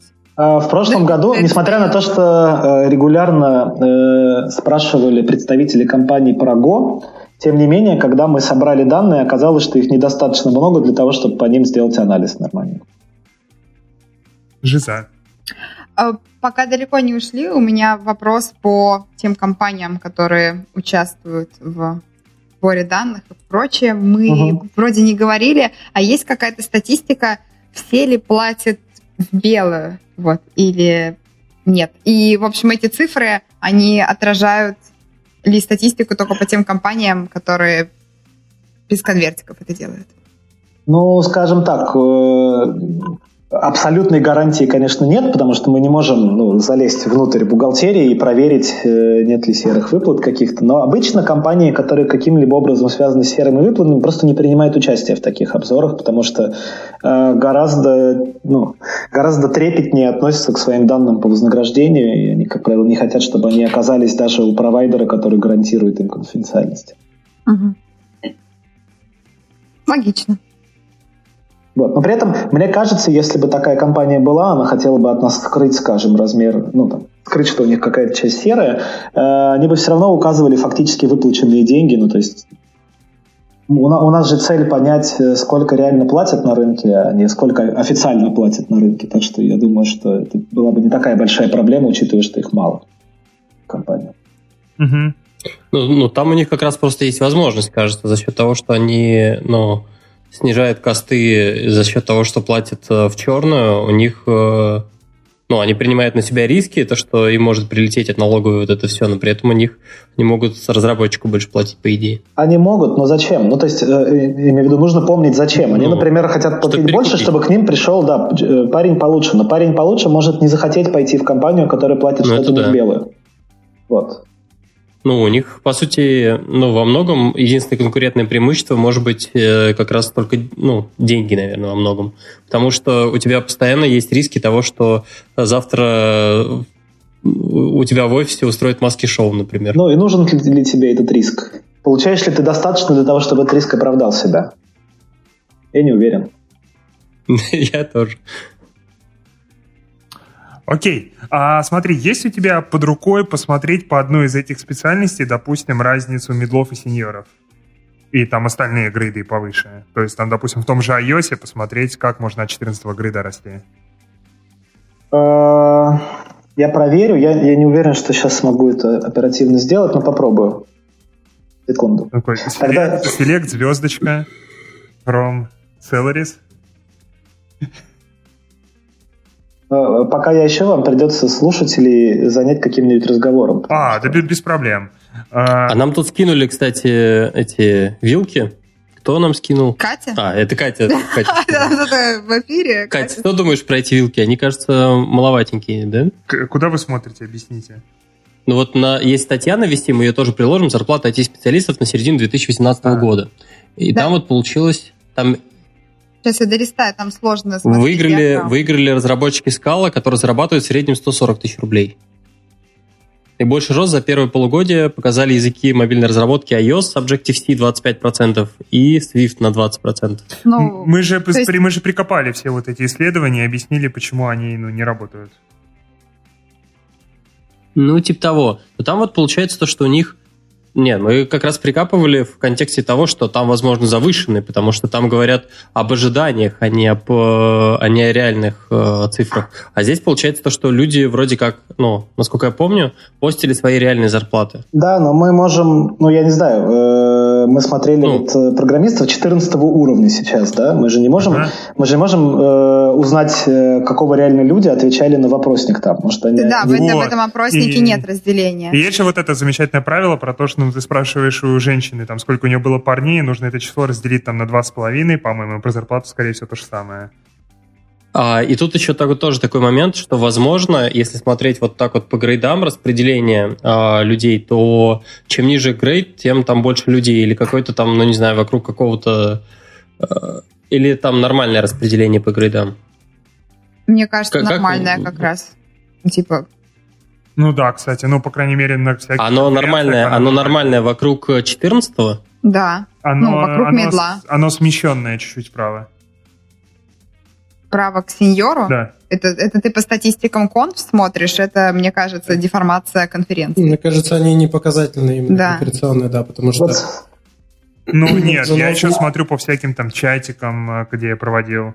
А, Это все одна и та же Исследование рынка я делал. Все одна и та же выборка. Исследование рынка через свои чатики. Ну, Там не только мои чатики, мы разбирались уже. Ну, если, а, конечно, твоим исследованиям нельзя доверять. Да, замечательная команда мобильной разработки Яндекс. Жень, если бы это исследование было сделано в высокоразвитой стране, ты бы ему верил. Интересно, Блин. на какой раз шутка перестанет быть смешной? На тот, который Егор начнет. Уже стикер с появился. Вопрос, на какой выпуск? Найдите юмор в слое высокоразвитая страна. А тем временем перейдем к э, разговорам по делу. Мне кажется, Понятно, Кирилл нашел данные. Да, я нашел данные. Э, и, э, Богу. и, конечно, конкретные цифры я вам не скажу, но скажу вот что. iOS-разработчики у нас вот по исследованию прошлого года распределились по 14, 15, 16 уровню. То есть то, что мы смотрели, еще и нижний уровень на, на рынке. А, это еще джуны. Так вот, э, при переходе на 15 уровень референтный э, сильно зарплата не растет. Э, при этом повышается размер бонуса. То есть если бонуса практически нет на 14 уровне, на 15 он появляется. И драматическим абсолютно образом зарплата скачет вверх на 16 уровне. Но 16 уровень, надо сказать, 16 уровень это уровень тим лида обычно э, какого-либо или очень, очень серьезного профессионала. Вот, тут было очень интересно, что мы же рассматриваем, скорее всего, не чисто инженерную ветку, а именно вот ту самую инженерную, и когда ты стал крутым инженером, тебя в лиды и немножечко в менеджеры уходишь, и кажется, что тут тоже исследование из-за этого ну, ну, может, но суть в том, что когда у нас 16 уровень, там не обязательно одним и тем же путем ты можешь на него попасть. Ты можешь просто стать очень крутым спецом, у тебя очень сложные задачи, поэтому ты попал на 16 уровень. Или ты начал управлять людьми, у тебя добавились, ну, добавился новый функционал с этим связанный, ты отвечаешь за, э, ну, не только за свои результаты, еще и за результаты команды, и поэтому ты на 16 уровень оказался. Вот. Окей, ну, в общем, да, ситуация такая. А, или ты, или ты не можешь нам сказать? Ну, скажем, вот э, примерно на 35% растет зарплата при переходе на 16 уровень. Неплохо. Окей. Ладно, я думаю, картинку по зарплатам мы составили. Скажи, мы же ты да. нам пришлешь э, то, что мы сможем прикрепить, да? Чтобы да. люди почитали. Вот, поэтому, ребят, идите в описание к выпуску, нажимайте таблички, ищите себя в этой матрице, и вот именно тут идите к своему руководителю, делайте предъявы, ищите новые работы и прочее. Но если этот руководитель это я, Катя, Стас или Женя, с нами это правило не работает, учтите. А, вот. Окей, давай тогда пойдем дальше и посмотрим на что происходит в Москве и в регионах. Да, давай. Э, у меня здесь есть статистика по куче городов. Э, ну, базово э, могу сказать, что ближе всего к Москве да, надо, надо сказать, что я смотрел общий рынок, а не IT. Почему? Потому что данных по IT в Москве гораздо больше, чем данных по IT в регионах. Просто уж так вышло, что многое IT сосредотачивается именно в Москве. И поэтому там именно коэффициенты по региону считать было бы не очень корректно. Поэтому я взял общий рынок, посмотрел. Ближе всего к Москве классически достаточно Сибирь, Дальний Восток, вот такие, такие. Если мы возьмем другие какие-то области, например, не знаю, нефтянку, они могут быть даже выше Москвы. А, при этом а, меньше всего, дальше всего от Москвы это центральный регион России, это города типа Самары, Саратова, Оренбурга, Белгорода и так далее. Если интересует конкретно какой-то город, я тоже могу его посмотреть, но общая ситуация в целом, что я бы сказал, в среднем оплата ну, там, на 30% ниже, чем в Москве, достаточно стабильна. Угу. 20-30. Угу. А сейчас, а Питер? А, Питер классически там в 12-15%. Окей. Ну, в среднем на 15% Питер меньше получает. Угу. Ну, похоже на правду. Кать, похоже? Похоже. Окей. Так, а что-то еще мы хотим про вилки обсудить? Или уже все, и остальное приложим? Я думаю, остальное, ну, проще уже с этим ознакомиться в Глазками. формате. Да. Да. Окей. Да, мне кажется, мы задерживаемся немного. Давайте, ага. у меня здесь есть у меня здесь есть пример. Нет, я не уверен, что мы задержимся, вы мне скажите. Нет, все нормально, кажется, все мы... нормально. Окей. Uh, смотрите, у меня здесь есть пример. Я, я подумал, что это будет прикольно обсудить. Э, я попросил коллегу из одной компании российской IT э, посчитать, сколько, ну, сколько стоит какой-нибудь ее сотрудник случайный. Мы взяли, она взяла разработчика 15 уровня, ага. такого очень усредненного. Вот, и столкнулись с той ситуацией, что вот прямо все-все-все посчитать достаточно сложно в реальном денежном выражении, потому что ну, они поделились, разные показатели поделились на легко измеримые и там, более индивидуальные, которые нельзя посчитать в среднем. Например, вот у нас есть сотрудник, у него зарплата 2 миллиона 300 рублей в год. У него есть годовой бонус – Э, который он получил по результатам своей работы. Это еще 285 тысяч рублей э, годовых. Итого вот в районе 2600. А на эту сумму есть всякие налоги, социальные и так далее, где-то плюс 30% э, для работодателя. Да? 30 а, разве? Около Нет, 30. я в смысле не сомневаюсь. Да, я понимаю, что для работодателя я просто помню, что когда там давно пыталась все посчитать, тапчики вот, там порядка 40 трех, ну, в общем, ближе к 50, чуть ли там не половина, в общем, суммы, от которой, ну, может быть, тут бонусы как раз не входят, поэтому... Может быть, э, честно скажу, что я никогда не работал во внутреннем HR, поэтому вот вещи, связанные с э, налогами, например, знаю не так хорошо. А еще есть какие-то льготы именно IT-компаниям у нас э, в наша тоже высокоразвитая более в общем, страна. У нас IT э, продвигают, поэтому есть льготы работодателям, которые в сфере IT что-то делают, поэтому может быть... Может быть, с этим связано? Не надо было бы продвигать. Потому что я просто спросил, сколько, ну, mm-hmm. сколько okay. уходит налогом, и мне сказали около 30. Okay.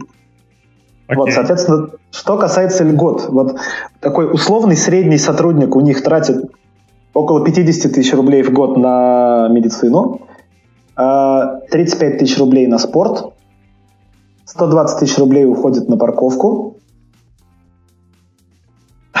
Да. А, и стоимость обучения его иностранному языку еще около 36 тысяч рублей. Ага. И вот здесь э, начинает заканчиваться то, что легко посчитать, потому что здесь мы перечислили то, чем пользуются практически все в этой компании. А, а теперь я вам просто перечислю то, что у них есть еще. И тут надо понимать, что это условное предложение работодателя сотруднику. То есть, если сотрудник захочет этим воспользоваться, он может этим воспользоваться. Поэтому посчитать сложно, потому что не все пользуются разными вещами. Тем не менее, у них еще есть э, онкострахование, э, выплаты при э, диагностировании критического заболевания, льготные условия покупки ДМС для членов семьи, доплата за больничный лист, э, возможность удаленной работы при заболевании, врач-терапевт в офисе, э, постоянная закупка фруктов и овощей для поддержания здорового, здорового персонала, содержание корпоративного фитнес-клуба, который у них тоже есть, зал, настольный теннис, настольный футбол, компенсация аренды спортплощадок, дополнительные дни отпуска папам, материальная помощь при рождении ребенка, возможность частичной занятости при рождении ребенка молодым мамам, детские новогодние подарки, праздники, детская йога, онлайн-консультации детского педиатра, займы, квартирные компенсации, покупка профессиональной литературы за счет компании. И это только то, что получают вообще все. А, то есть есть исключения. Кому-то дают больше, например, но меньше никому не дают. Судя по списку, который ты перечислял, возможно, я знаю, что это за компания. Ну, не будем обсуждать этого в прямом эфире. А, да, и сейчас секунду я подключусь к зарядке, а то я отключусь.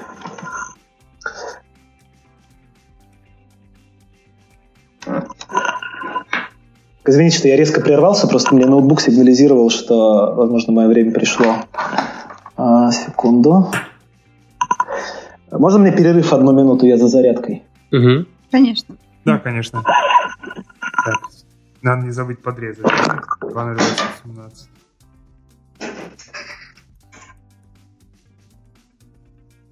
Жень, какие, в какую страну ты хотел мигрировать, если у тебя была такая возможность? Да мне здесь норм. Не могу придумать шутку.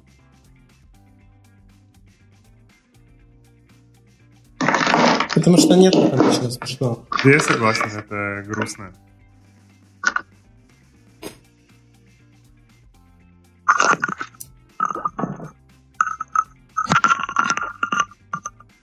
Блин, у нас э, четверо зрителей как раз ждут, когда мы продолжим.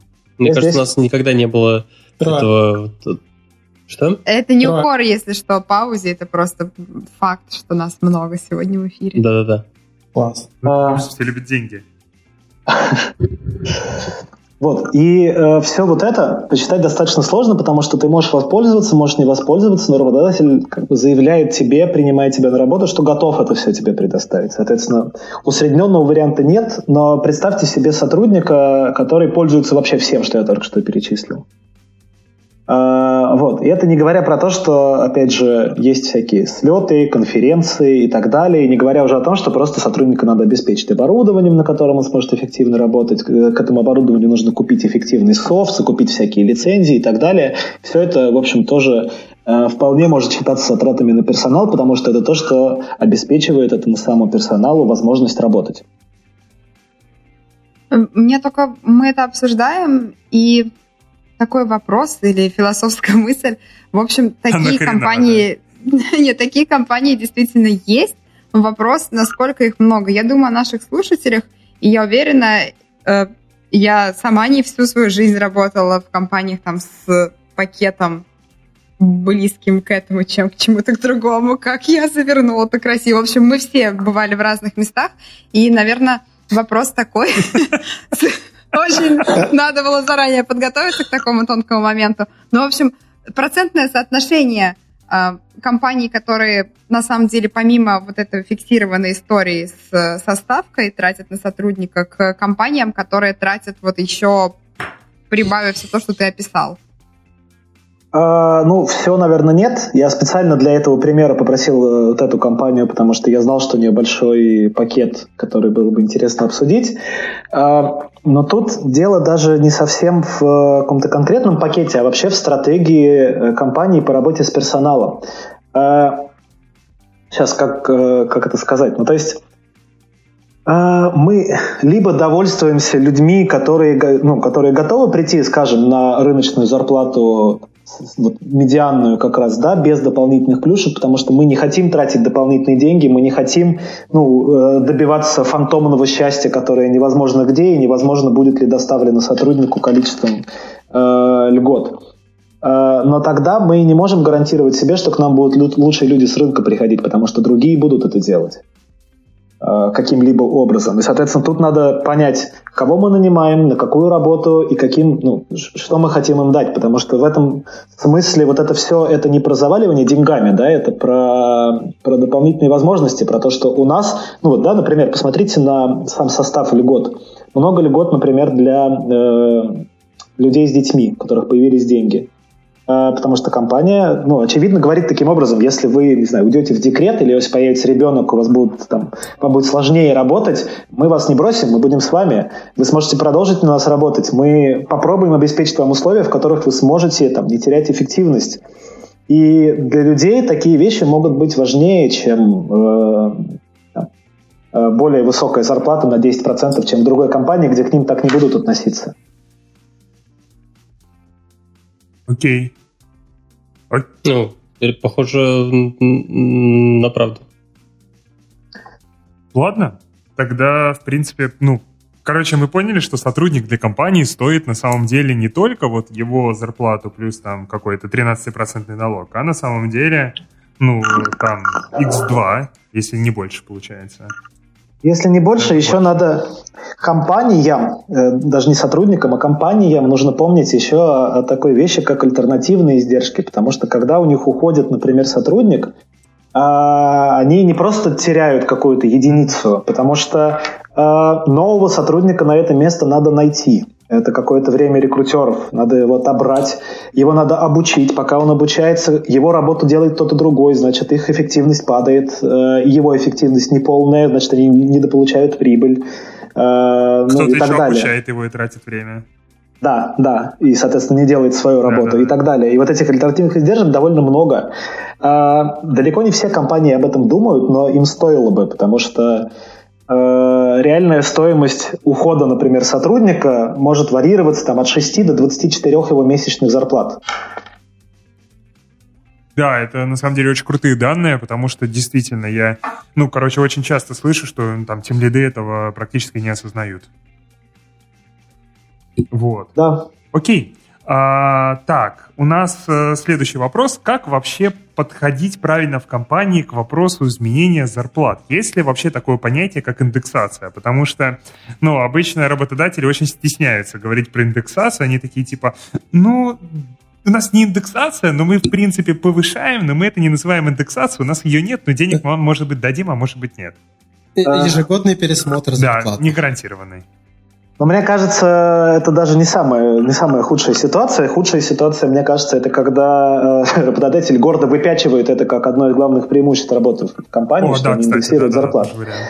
Да, Тут смотрите, вот эта индексация, это э, ну, законодательно обязаны делать компании должны пересматривать зарплату. Другое дело, что закон сделан таким образом, что там, в общем, ну, не очень четко прописано, насколько они должны повышать зарплату. Ты можешь на, на рубль проиндексировать? Ну, на рубль нет, но на условно и 100 или 1000 рублей можешь. Mm. Вот. Э, соответственно, есть к этому такой подход, типа мы выполняем законодательство и больше там, не лезьте к нам, да? Э, есть подход как раз, ну вот, с merit pay, да, Потому что равномерное повышение, когда оно у всех одинаковое, оно никого не мотивирует. Все получили, значит, ничего особенного не произошло. Я тот же остался. Э, есть неравномерное повышение как раз по результату, как часть перформанс-менеджмента. В таком случае это более мотивирующая история. А повышения могут быть точечные, например, как раз компенсация внутренней несправедливости, которую кто-то где-то обнаружил. А, но тут палка о двух концах всегда, потому что она может помочь удержать каких-то ключевых людей, но может и в ответ нарушить справедливость снова, потому что вы дали ему много, и она еще где-то нарушилась. А, вот. И, в принципе, есть даже общая рекомендация, что сразу много денег, сильное повышение людям обычно не стоит давать, а, потому что они после этого начинают искать другую работу. А еще же часто есть история про то, что там компания внутри ограничивает количество повышений в году. То есть, типа, тебя уже в этом году повышали, иди гуляй еще год. А, а почему, а почему, кстати, у резкого увеличения э, ЗП мотивирует человека на рынок выйти? Ну, не всегда. Но если он делает абсолютно ту же самую работу, и при этом ему внезапно в, в, ну, в половину повысили зарплату, то он ну, возможно, подумать, что что-то не так происходит, или что вообще-то за его работу нужно было еще гораздо больше платить, просто над ним издевались все это время. Ну, то есть просто, э, когда ты даешь сразу много, это обесценивает э, повышение как таковое. Хороший вариант в ситуации, когда надо дать много, это найти для него другой функционал, более сложный.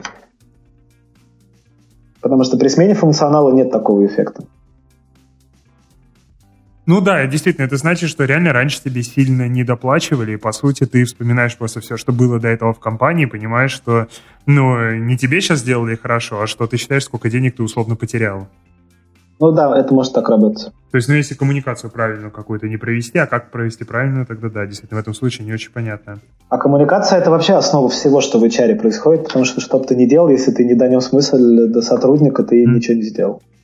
Окей. Это а... как с льготами, например. Если они у тебя есть, и ты на самом деле их делаешь, uh-huh. только сотрудники об этом не знают, у тебя нет льгот. Окей. Вот так, смотря, возвращаясь к моему вопросу, вообще, есть ли действительно в компаниях, насколько часто встречаются ограничения по тому, как часто твою зарплату могут изменять? Uh, ну, как правило, есть какая-то политика, скажем. Раз в год у нас проходит performance appraisal, мы смотрим, кто у нас э, хорошо работал, кто у нас работал средний, кто не очень, и решаем, как повышать зарплату. Например, да, один из условий. Есть, конечно, практики. Вот я э, два или три раза всего видел, чтобы ежемесячно зарплаты пересматривали. Это очень сложно администрировать, очень сложно этим управлять. Ну вот Стас а, сказал, да. Да. И тем более уже очень сложно остаться в каких-то диапазонах. Вот, потому что, в принципе, да, у компании, которые есть э, какие-то грейды, скорее всего, к этим грейдам привязаны какие-то диапазоны. Минимум, максимум, который на этом грейде получает человек.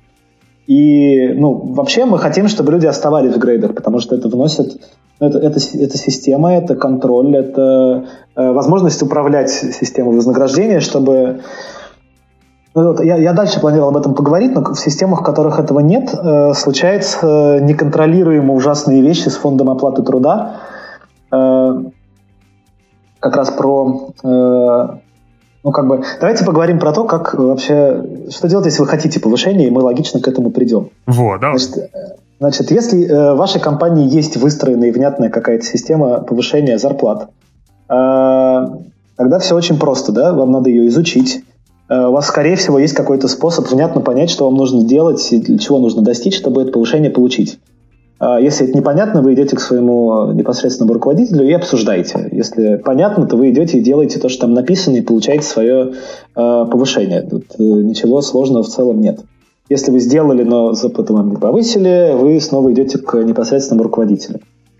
Ну, здесь достаточно простая система. Другая ситуация абсолютно, когда системы нет – тогда в целом, ну, базово вам нужно оглядеть э, вообще результаты своей работы, э, понять, что и как вы делаете, и снова идти к непосредственному руководителю. Только э, тут вам нужно знать, что реально происходит после того, как вы так делаете.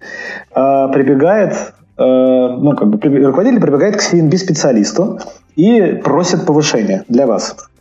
Соответственно, если вот этих грейдов и диапазонов в компании нет, наступает условный хаос – и, скорее всего, успех вот этого предприятия по повышению вашей зарплаты будет зависеть от того, насколько ваш менеджер э, убедителен и харизматичен, э, и остался ли на вас бюджет. Ну, шанс случая. Другие руководители прибежали первые, этот может быть и убедителен, но бюджета на повышение не осталось, и вы его не получили. В общем, это одна из, ну, это, это довольно важная причина, по которой компании, в принципе, делают грейды и диапазоны зарплат, чтобы системой можно было управлять. А, и в любом случае для вас, как для человека, который запросил повышение зарплаты, вся эта история останется загадкой, потому что вам никто про это не расскажет, вы все равно не будете понимать, как связано повышение с тем, что вы делаете. А, соответственно, первая система дает прозрачность, вы понимаете, что и как делать. Вторая повышает роль непосредственного руководителя вашего, и так достаточно немаловажного. А, ну и так как все люди разные, в принципе, в зависимости от обстоятельств вы будете в разной степени довольны то ли той, то ли другой ситуацией. Но, как правило, первое все-таки комфортнее для большинства людей. Угу. Но если, например, у вас очень крутой непосредственный руководитель, который э, постоянно э, активничает в вашу сторону, готов выбивать вам все, что угодно, защищает вас, пробивает вам дорогу и так далее, вы, скорее всего, будете очень довольны второй ситуацией. Потому что вам повезло с руководителем. Ваш коллега, которому не повезло с руководителем, будет ненавидеть эту работу. Похоже на правду. А, Окей. Окей, окей, окей. А, так. Так. Тогда что у нас еще осталось? А, ну, мы, мы так очень э, приблизительно обсудили тему, как, ну, на что смотреть при выборе вакансии. Угу. А, ну да, кстати, давай вот это тогда обсудим, и тогда на этом будем закругляться. Да. И коротко про повышение зарплаты. Если вы хотите попросить руководителя о повышении зарплаты, подготовьтесь. Э, давить на жалость, что вы давно хотели что-то купить, э, но не получается, или на то, что вам не хватает на что-то денег, не стоит. Лучше подготовиться, рассказать, что вы делали, чего вы достигли, какие у вас есть результаты, и что вы можете дать компании в будущем, какую работу вы можете еще для нее сделать. Это будет гораздо эффективнее. А, соответственно, Практика рынка варьируется от специфики компании, ее стратегии. В общем, какой-то единой практики рынка, скорее всего, вы не найдете. И, соответственно, ответить э, ясно на вопрос, что делать, чтобы получить максимально крутой пакет при выборе работы, э, ну, он как бы есть, но его как бы нет. Э, он есть в том, что выбирайте крутую компанию, про которую вы знаете, что она крута. Она, скорее всего, даст вам хороший пакет. Вряд ли хорошая компания, которую, которая известна на рынке, вас обидит. А Изучая вакансию, посмотрите на компанию, посмотрите на бренд, в том числе на бренд работодателя, если есть такая информация, посмотрите на перспективы компании, куда движется бизнес, насколько легко будет продать такой опыт при смене работы. А, можно поговорить с бывшими сотрудниками, например, но лучше с реальными, если вы можете их найти, потому что сайты типа «Отзовик» и так далее могут быть ориентиром, но не очень надежные. Э, и заодно, приходя туда, если вы туда придете, посмотрите на атмосферу в офисе, это важно. Э, это часто, часто именно таким образом вылезают э, вещи, которые от вас пытаются скрыть. Посмотрите на позицию, которую вам предлагают или которую вы рассматриваете. Вас интересуют ваши задачи, показатели эффективности, по которым вас будут оценивать и как их будут оценивать, какие у вас будут возможности для развития, много ли будет для вас нового функционала. А, если его мало, вам будет скучно. Если его слишком много, вы будете чувствовать давление и, возможно, не справитесь. Его должно быть среднее количество. А, поговорить с непосредственным руководителем, это, от этого человека будет зависеть практически все, что будет происходить с вами на работе. А, если есть возможность с потенциальными коллегами, тоже можно, но руководитель важнее в целом. Как выстроена работа, какую роль он видит для вас в своем коллективе, как часто он будет вас контролировать, зачем, какой ваш потенциальный карьерный путь. И вот уже после этих вещей я бы рекомендовал спрашивать про вознаграждение. Какая есть твердая часть, какие есть бонусы, как они рассчитываются, на что завязаны, какие есть дополнительные вещи. А, если для вас важно получить что-то конкретное, обсудите это сразу. Uh-huh. Ну, соответственно, ну, я бы советовал обсуждать это уже после всех, на самом деле, важных вещей. Uh-huh. Окей. Спасибо тебе огромное за то, что дал такую памятку. Давайте подводить тогда постепенно черту выпуска. Мы давно уже таких длинных не писали, поэтому было очень-очень круто. Вообще, мы успели обсудить довольно много. Мы вначале начали с такой хорошей теории, обсудили вообще, зачем платить людям, как это бьет в их мотивацию, какие еще факторы у мотивации есть. Э, как матчится желание сотрудника и потребности работодателя, из чего вообще состоит общее вознаграждение, это там краткосрочные выплаты, долгосрочные, льготы и компенсации. А, у меня кислород кончается.